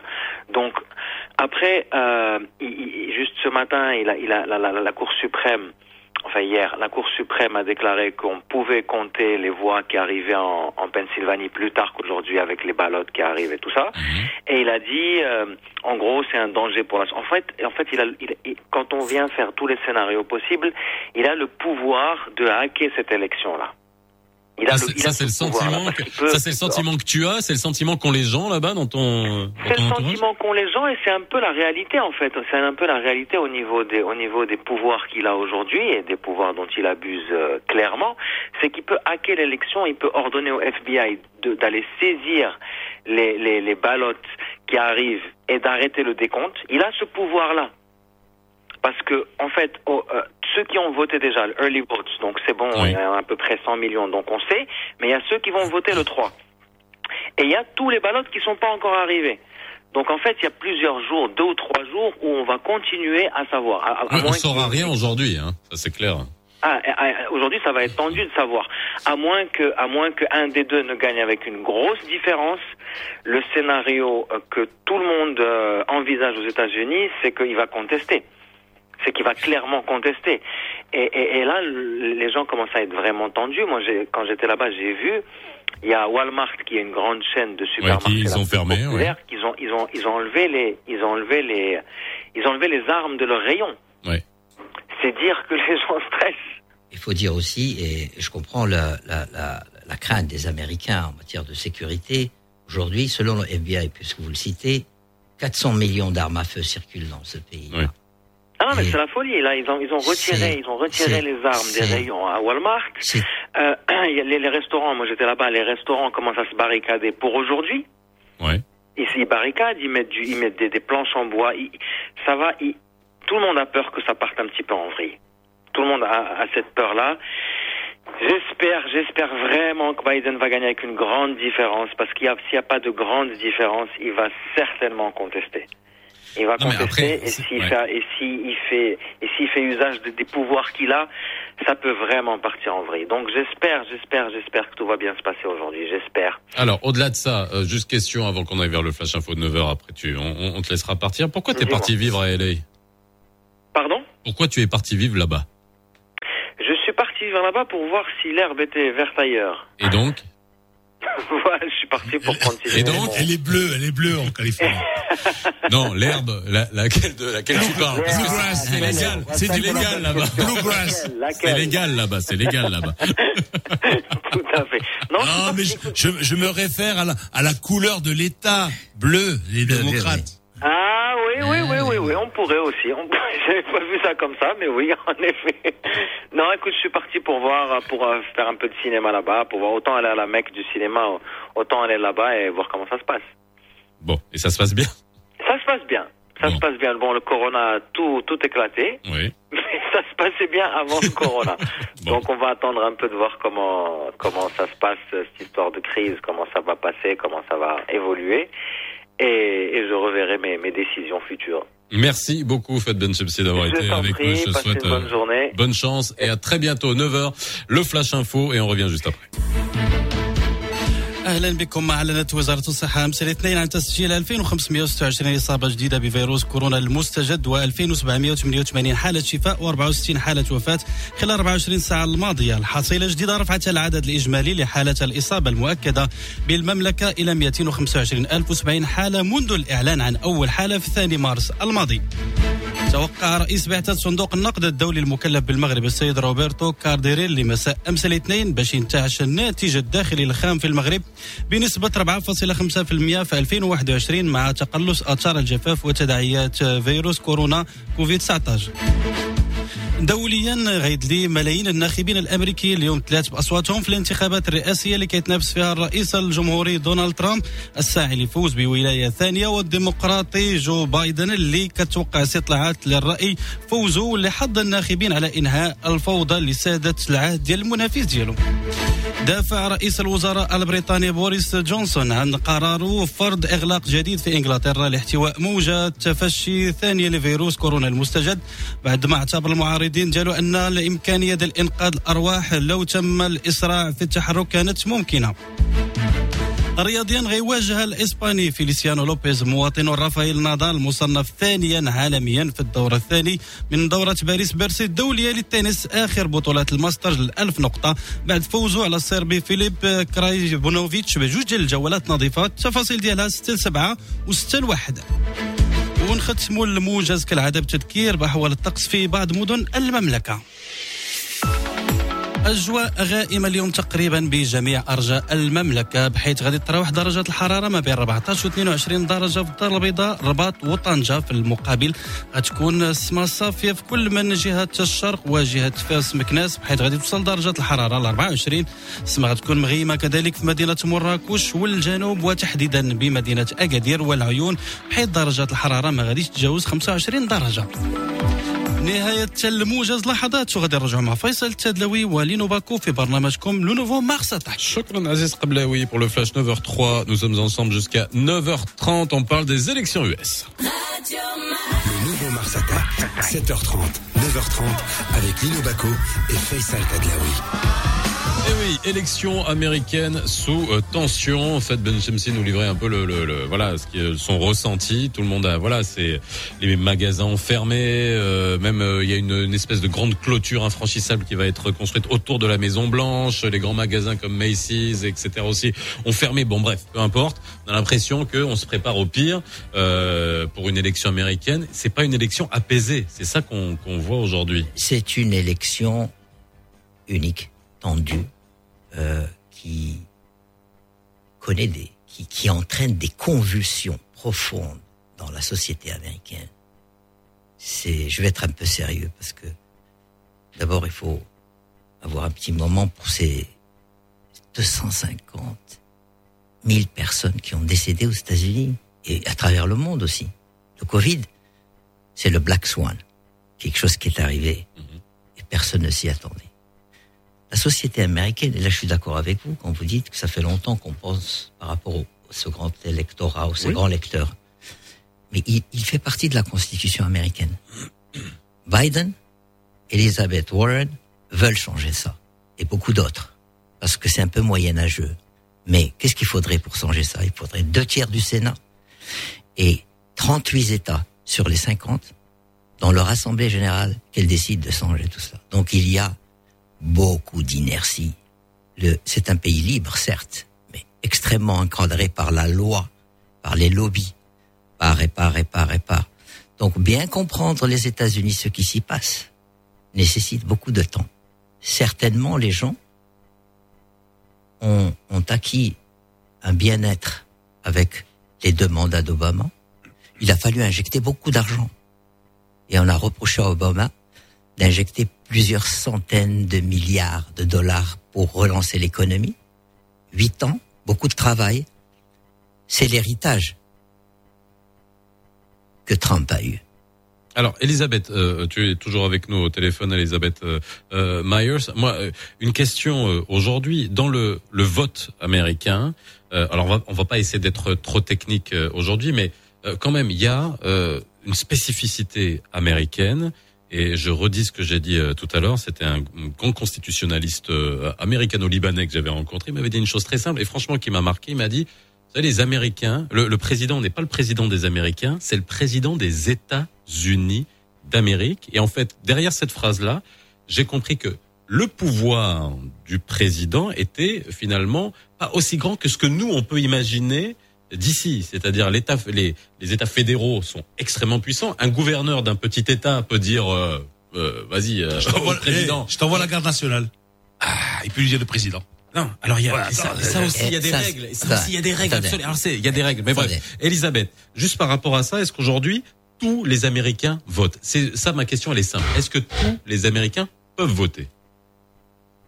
Euh, dans cette élection euh, cette année, euh, c'est vraiment c'est c'est pas tous les Américains, mais c'est c'est une euh, euh, effort, un effort énorme maintenant parce que euh, le jour avant l'élection, depuis hier soir, on avait plus que two thirds of uh, American voters have voted.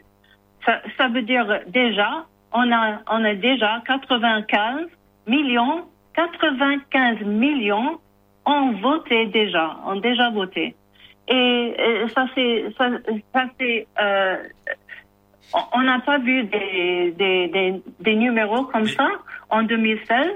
Euh, alors l'effort, l'effort de, des démocrates, c'est, c'est et, et moi je le, je le vois de l'intérieur parce que moi j'ai travaillé pendant des, des mois depuis juin euh, dans- avec Democrats Abroad. Ça veut dire euh, une, euh, une, une branche euh, de la partie démocratique euh, qui, qui s'agit de, des votes de les, les. Américains à l'extérieur. Oui, à l'étranger.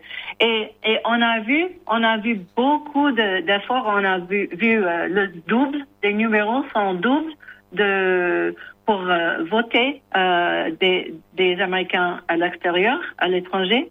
Et vous êtes combien Déjà. Combien vous êtes les Américains à l'extérieur? Comment Combien combien combien d'Américains How many Americans abroad? Euh, Oui, euh, on estime qu'il y a euh, 9 millions, 9 millions euh, américains, mais euh, 6, 6 millions, 6.5, 6,5 millions sont éligibles pour euh, voter. Euh, mais dans, en 2016, c'était juste 7% qui ont voté. Et maintenant, on, on va, on, on- on voit que euh, c'est probablement déjà double que ça. On, on va voir. Uh, you know, uh, ultimately, we'll see. Okay. But l'effort, c'était c'était énorme. Moi et les autres volontiers qui font ça euh, par, par, par tout le monde, par tout le monde. Moi, je euh, suis active ici. en- Oui. Vas-y. C'est c'est bien que vous vous préoccupiez des- de- du vote des Américains à l'étranger. Mais quand vous me dites que tous les Américains ne peuvent pas voter, vous parlez de cela ou vous parlez d'Américains qui résident aux États-Unis qui peuvent pas voter? Est-ce que qu'un Américain est-ce qu'un Américain résident aux États-Unis a des difficultés à voter aujourd'hui? Oui. Oui, et- et- Alors il y a pourquoi? ça, ça, ça, d'efforts ça, il faut nous l'expliquer. Il faut nous l'expliquer. pour Pourquoi? Pourquoi le, le vote. Pourquoi? Alors Parce qu'il y a des efforts intentionnels, délibérés, de, de, sup- de supprimer le vote. On a des, des court cases, le- ils, ils ont, ils, ont, ils sont allés à la justice pour prévenir, pour, euh, pour to prevent les gens de, de voter, comme euh, Majid il a dit au début. Euh, on avait euh, un Supreme Court decision euh, qui, qui a avertir l'effort de, de supprimer les, les, les bulletins qui, qui, qui arrivent après la date. Et Mais fait- ça, c'est quelque chose de normal à- au, processus électoral. En fait- que il faut, il faut compter les le, the ballot. Il faut compter les bulletins qui arrivent euh, par euh, la loi de chaque État. il y a des, des États qui. Alors juste voilà, justement, je te coupe Elisabeth. Alors Majid, et c'est là qu'il il faut comprendre que l'État fédéral fait en sorte que il y a, il peut y avoir des règles électorales par État et qui, alors j'ai donné l'exemple du Texas par exemple que tu connais bien, la vo- le vote par correspondance qui a été utilisé dans le cadre du Covid était dans la loi euh, liée à l'État du Texas réservé seulement aux 65 ans et plus. Alors, c'est c'est un exemple. Oui, oui, C'est-à-dire que il peut y avoir des je- différences. Est-ce que ça, ça Euh, peut non. fausser une élection ou pas? C'est ça que je pose, euh, Magid, comme question. C'est légitime ce que dit Lino. Mais c'est aussi légitime ce qu'a dit euh, Elisabeth Meyer. Il y a des manœuvres. Mhm. Mais ces manœuvres ne datent pas d'aujourd'hui, c'est historique. Il y a une tranche de la population. Historique, exactement. Euh, Il y a une tranche, il y a une tranche d'Américains, des minorités, qui n'ont jamais voté. Et il faudrait qu'on continue à se battre pour que ces gens votent. Alors c'est quoi C'est des minorités c'est des les minorités Afro-Américains ethniques, C'est des, des ethniques. seniors C'est mais, quoi mais, mais vous savez que, par exemple, au niveau des bureaux de vote, Mhm. il y a des gens qui n'ont pas de quoi aller prendre le bus pour aller voter. Il y a des gens qui sont dans des endroits hyper reculés, à qui on a retiré les points de vente. Il y a des gens qui n'ont jamais voté. Il y a des gens qui voudraient avoir ce, ce privilège de voter. Donc là, euh, la question de, de, de Lino pose un problème fondamental dans le droit d'être citoyen aux États-Unis. Et parce que le droit de voter, ça équivaut à dire ce qu'on pense sur les choses. Les manœuvres qui ont été faites, et dont parle bien Elisabeth Meyer, a contribué à exclure le maximum de gens dans toutes les tranches d'âge, dans toutes les tranches de, de, personnes dans tous les États. Donc il y a une même base sur le vote. Et cette année, on se réjouit tous, les démocrates, moi j'en suis un, d'avoir toute cette population qui est arrivée avec beaucoup de ferveur et tout, et on tient, on tient à voter. Pourquoi?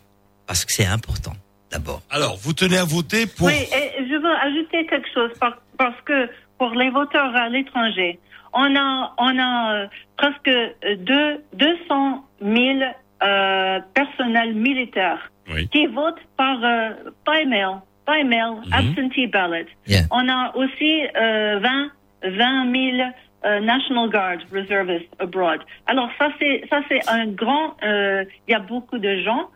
Euh, co- comment on va on, va on va dis- disqualifier les, votes de, de notre militaire parce qu'ils votent par absentee ballot? Non, non, c'est pas c'est pas normal.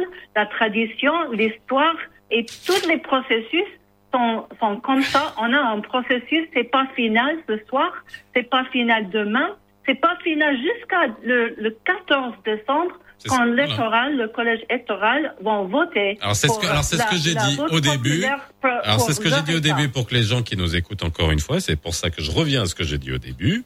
Aujourd'hui, on vote pour les grands électeurs. On est bien d'accord. Après, faut et moi j'ai une question à vous poser, euh, c'est que on vote pour les grands électeurs. Après, ces grands électeurs vont devoir voter en décembre, enfin en novembre. Euh, c'est bref, il y a, y a le détail. Vous pouvez trouver le détail, peu importe. Ils votent après et après l'investiture, c'est euh, début janvier du, président. Mais ce qu'il faut expliquer, c'est pour qu'on comprenne que, par exemple, dans le cas de euh, de Hillary, qui avait 2 millions, 2 millions de voix en plus, 2 millions de voix en plus, n'a pas été élue présidente des États-Unis. C'est ça que beaucoup de gens ne comprennent pas et que ce système électoral euh, fait poser beaucoup de questions.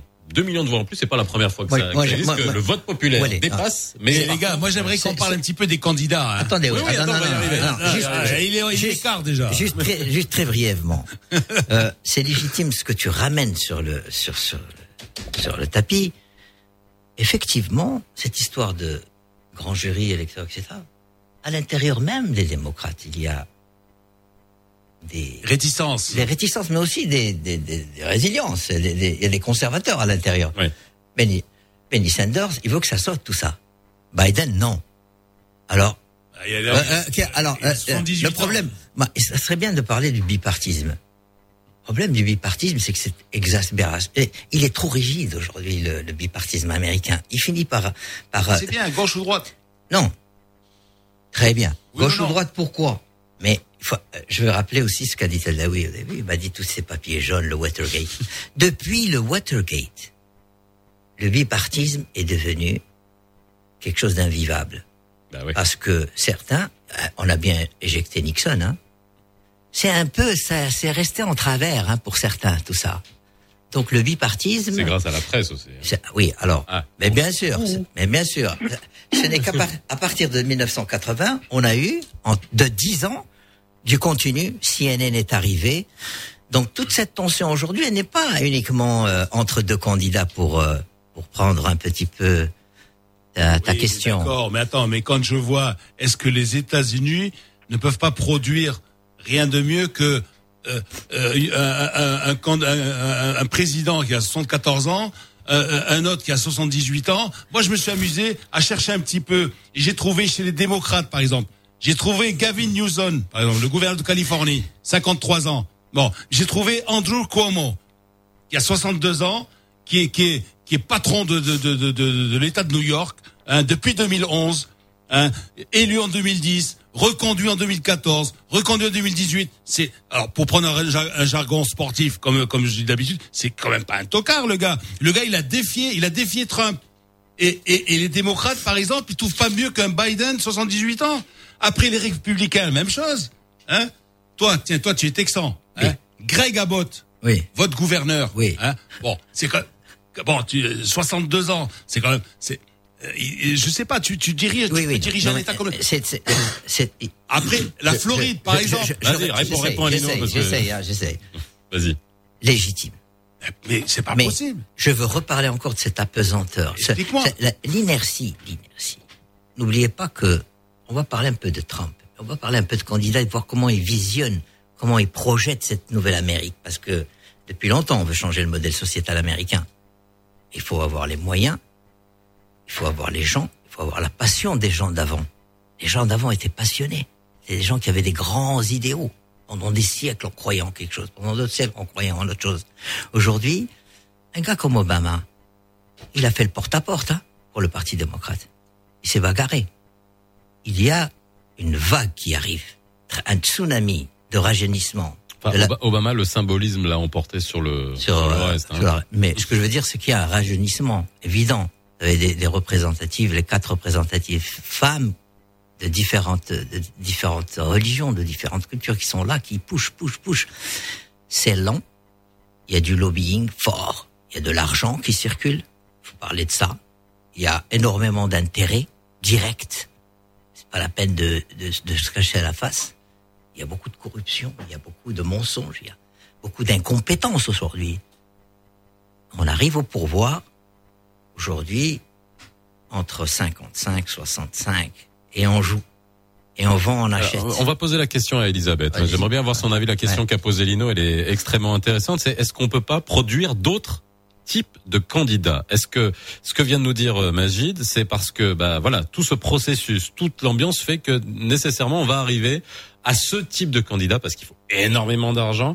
On a des gens extrêmement valables. Alors je dis pas que ces gens-là sont pas valables, mais je veux dire bon, on, on peut, on pourrait s'attendre à plus de de choix euh, d'un point de vue intellectuel, d'un point de vue. Il y a énormément de gens de qualité aux États-Unis. Il y a des gouverneurs de qualité. Donc moi, Elisabeth, est-ce qu'il vaut mieux être gouverneur que président aux États-Unis? C'est ça aussi la, la vraie question, Elisabeth. C'est plus mieux d'être gouvernant, euh, gou- gouverneur que président. Oui. Euh, peut-être c'est plus efficace euh, parce que comme gouverneur, euh, peut-être on peut faire euh, mieux. Euh, on, on a toujours. Il, il faut il faut se rappeler que le l'État de les États-Unis sont généralement au central. Euh, alors on- on a on a dévolué avoir deux partis juste de deux côtés de, Ouais. de, de- de- du centre. Euh, alors, euh, on avait les candidats. Euh, on avait, je crois que c'était 15 candidats.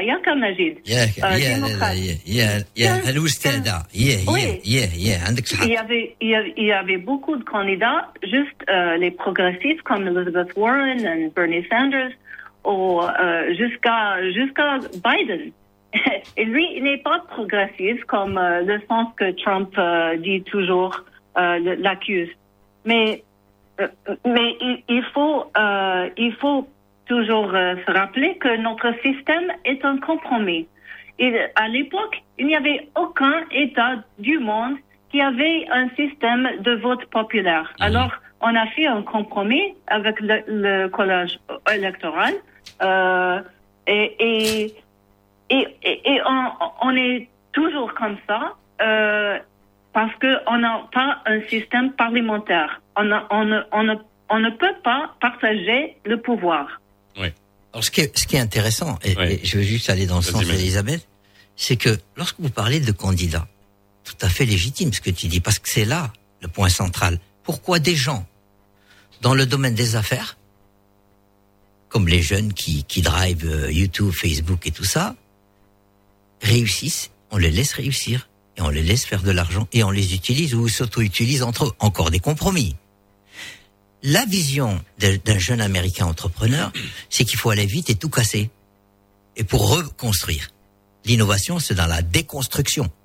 Alors aujourd'hui, les politiques ne sont pas aussi chauds pour déconstruire tout ce système et créer un nouveau système qui soit beaucoup plus cohérent parce qu'il y a des grandes contradictions entre ce que veut l'Amérique, ce qu'elle a rêvé et ce qu'elle en fait.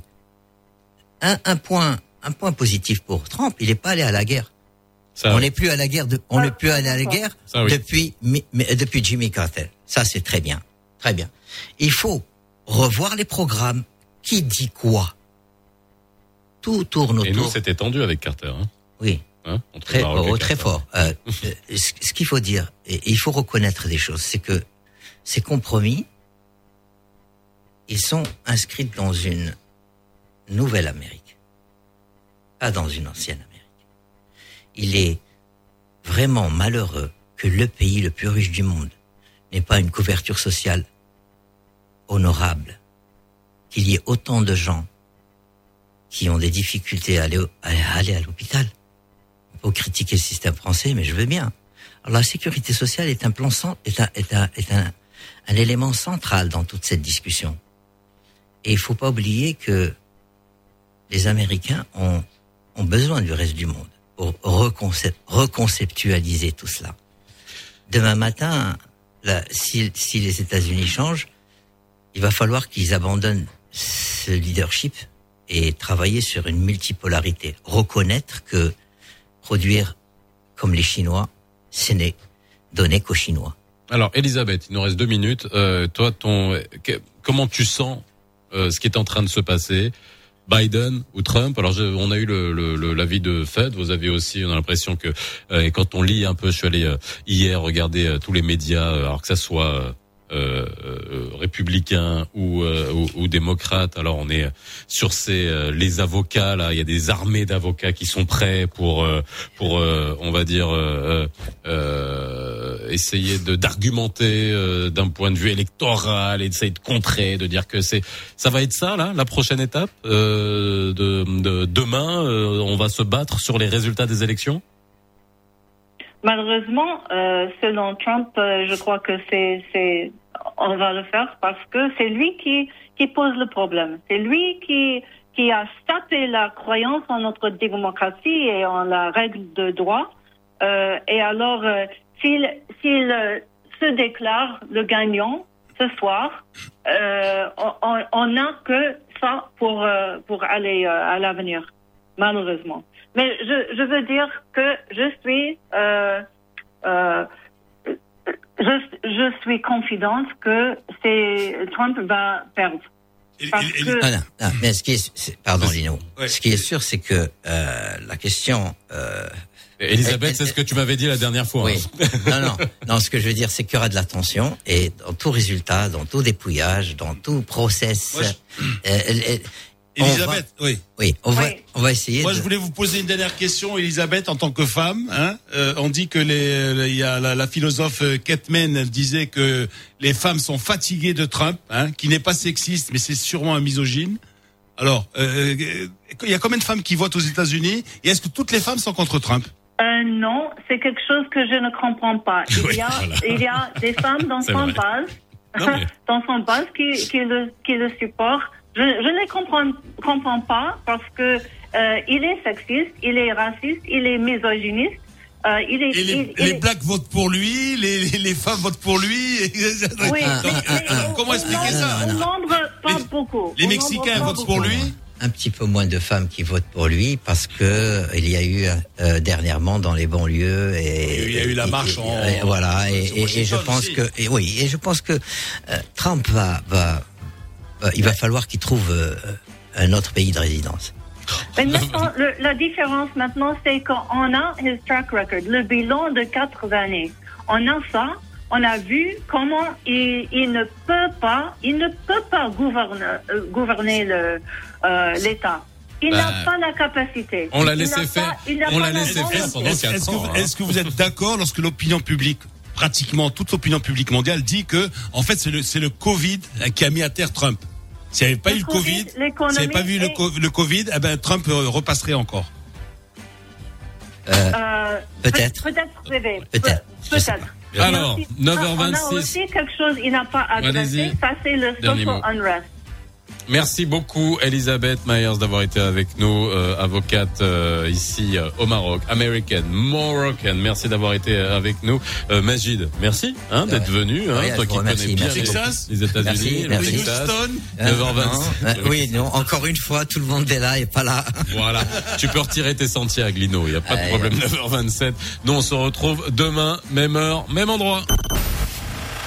Le nouveau Mars Attack. Mars Attack. 7h30, 9h30 avec Lino Baco et Faisal Tadlaoui.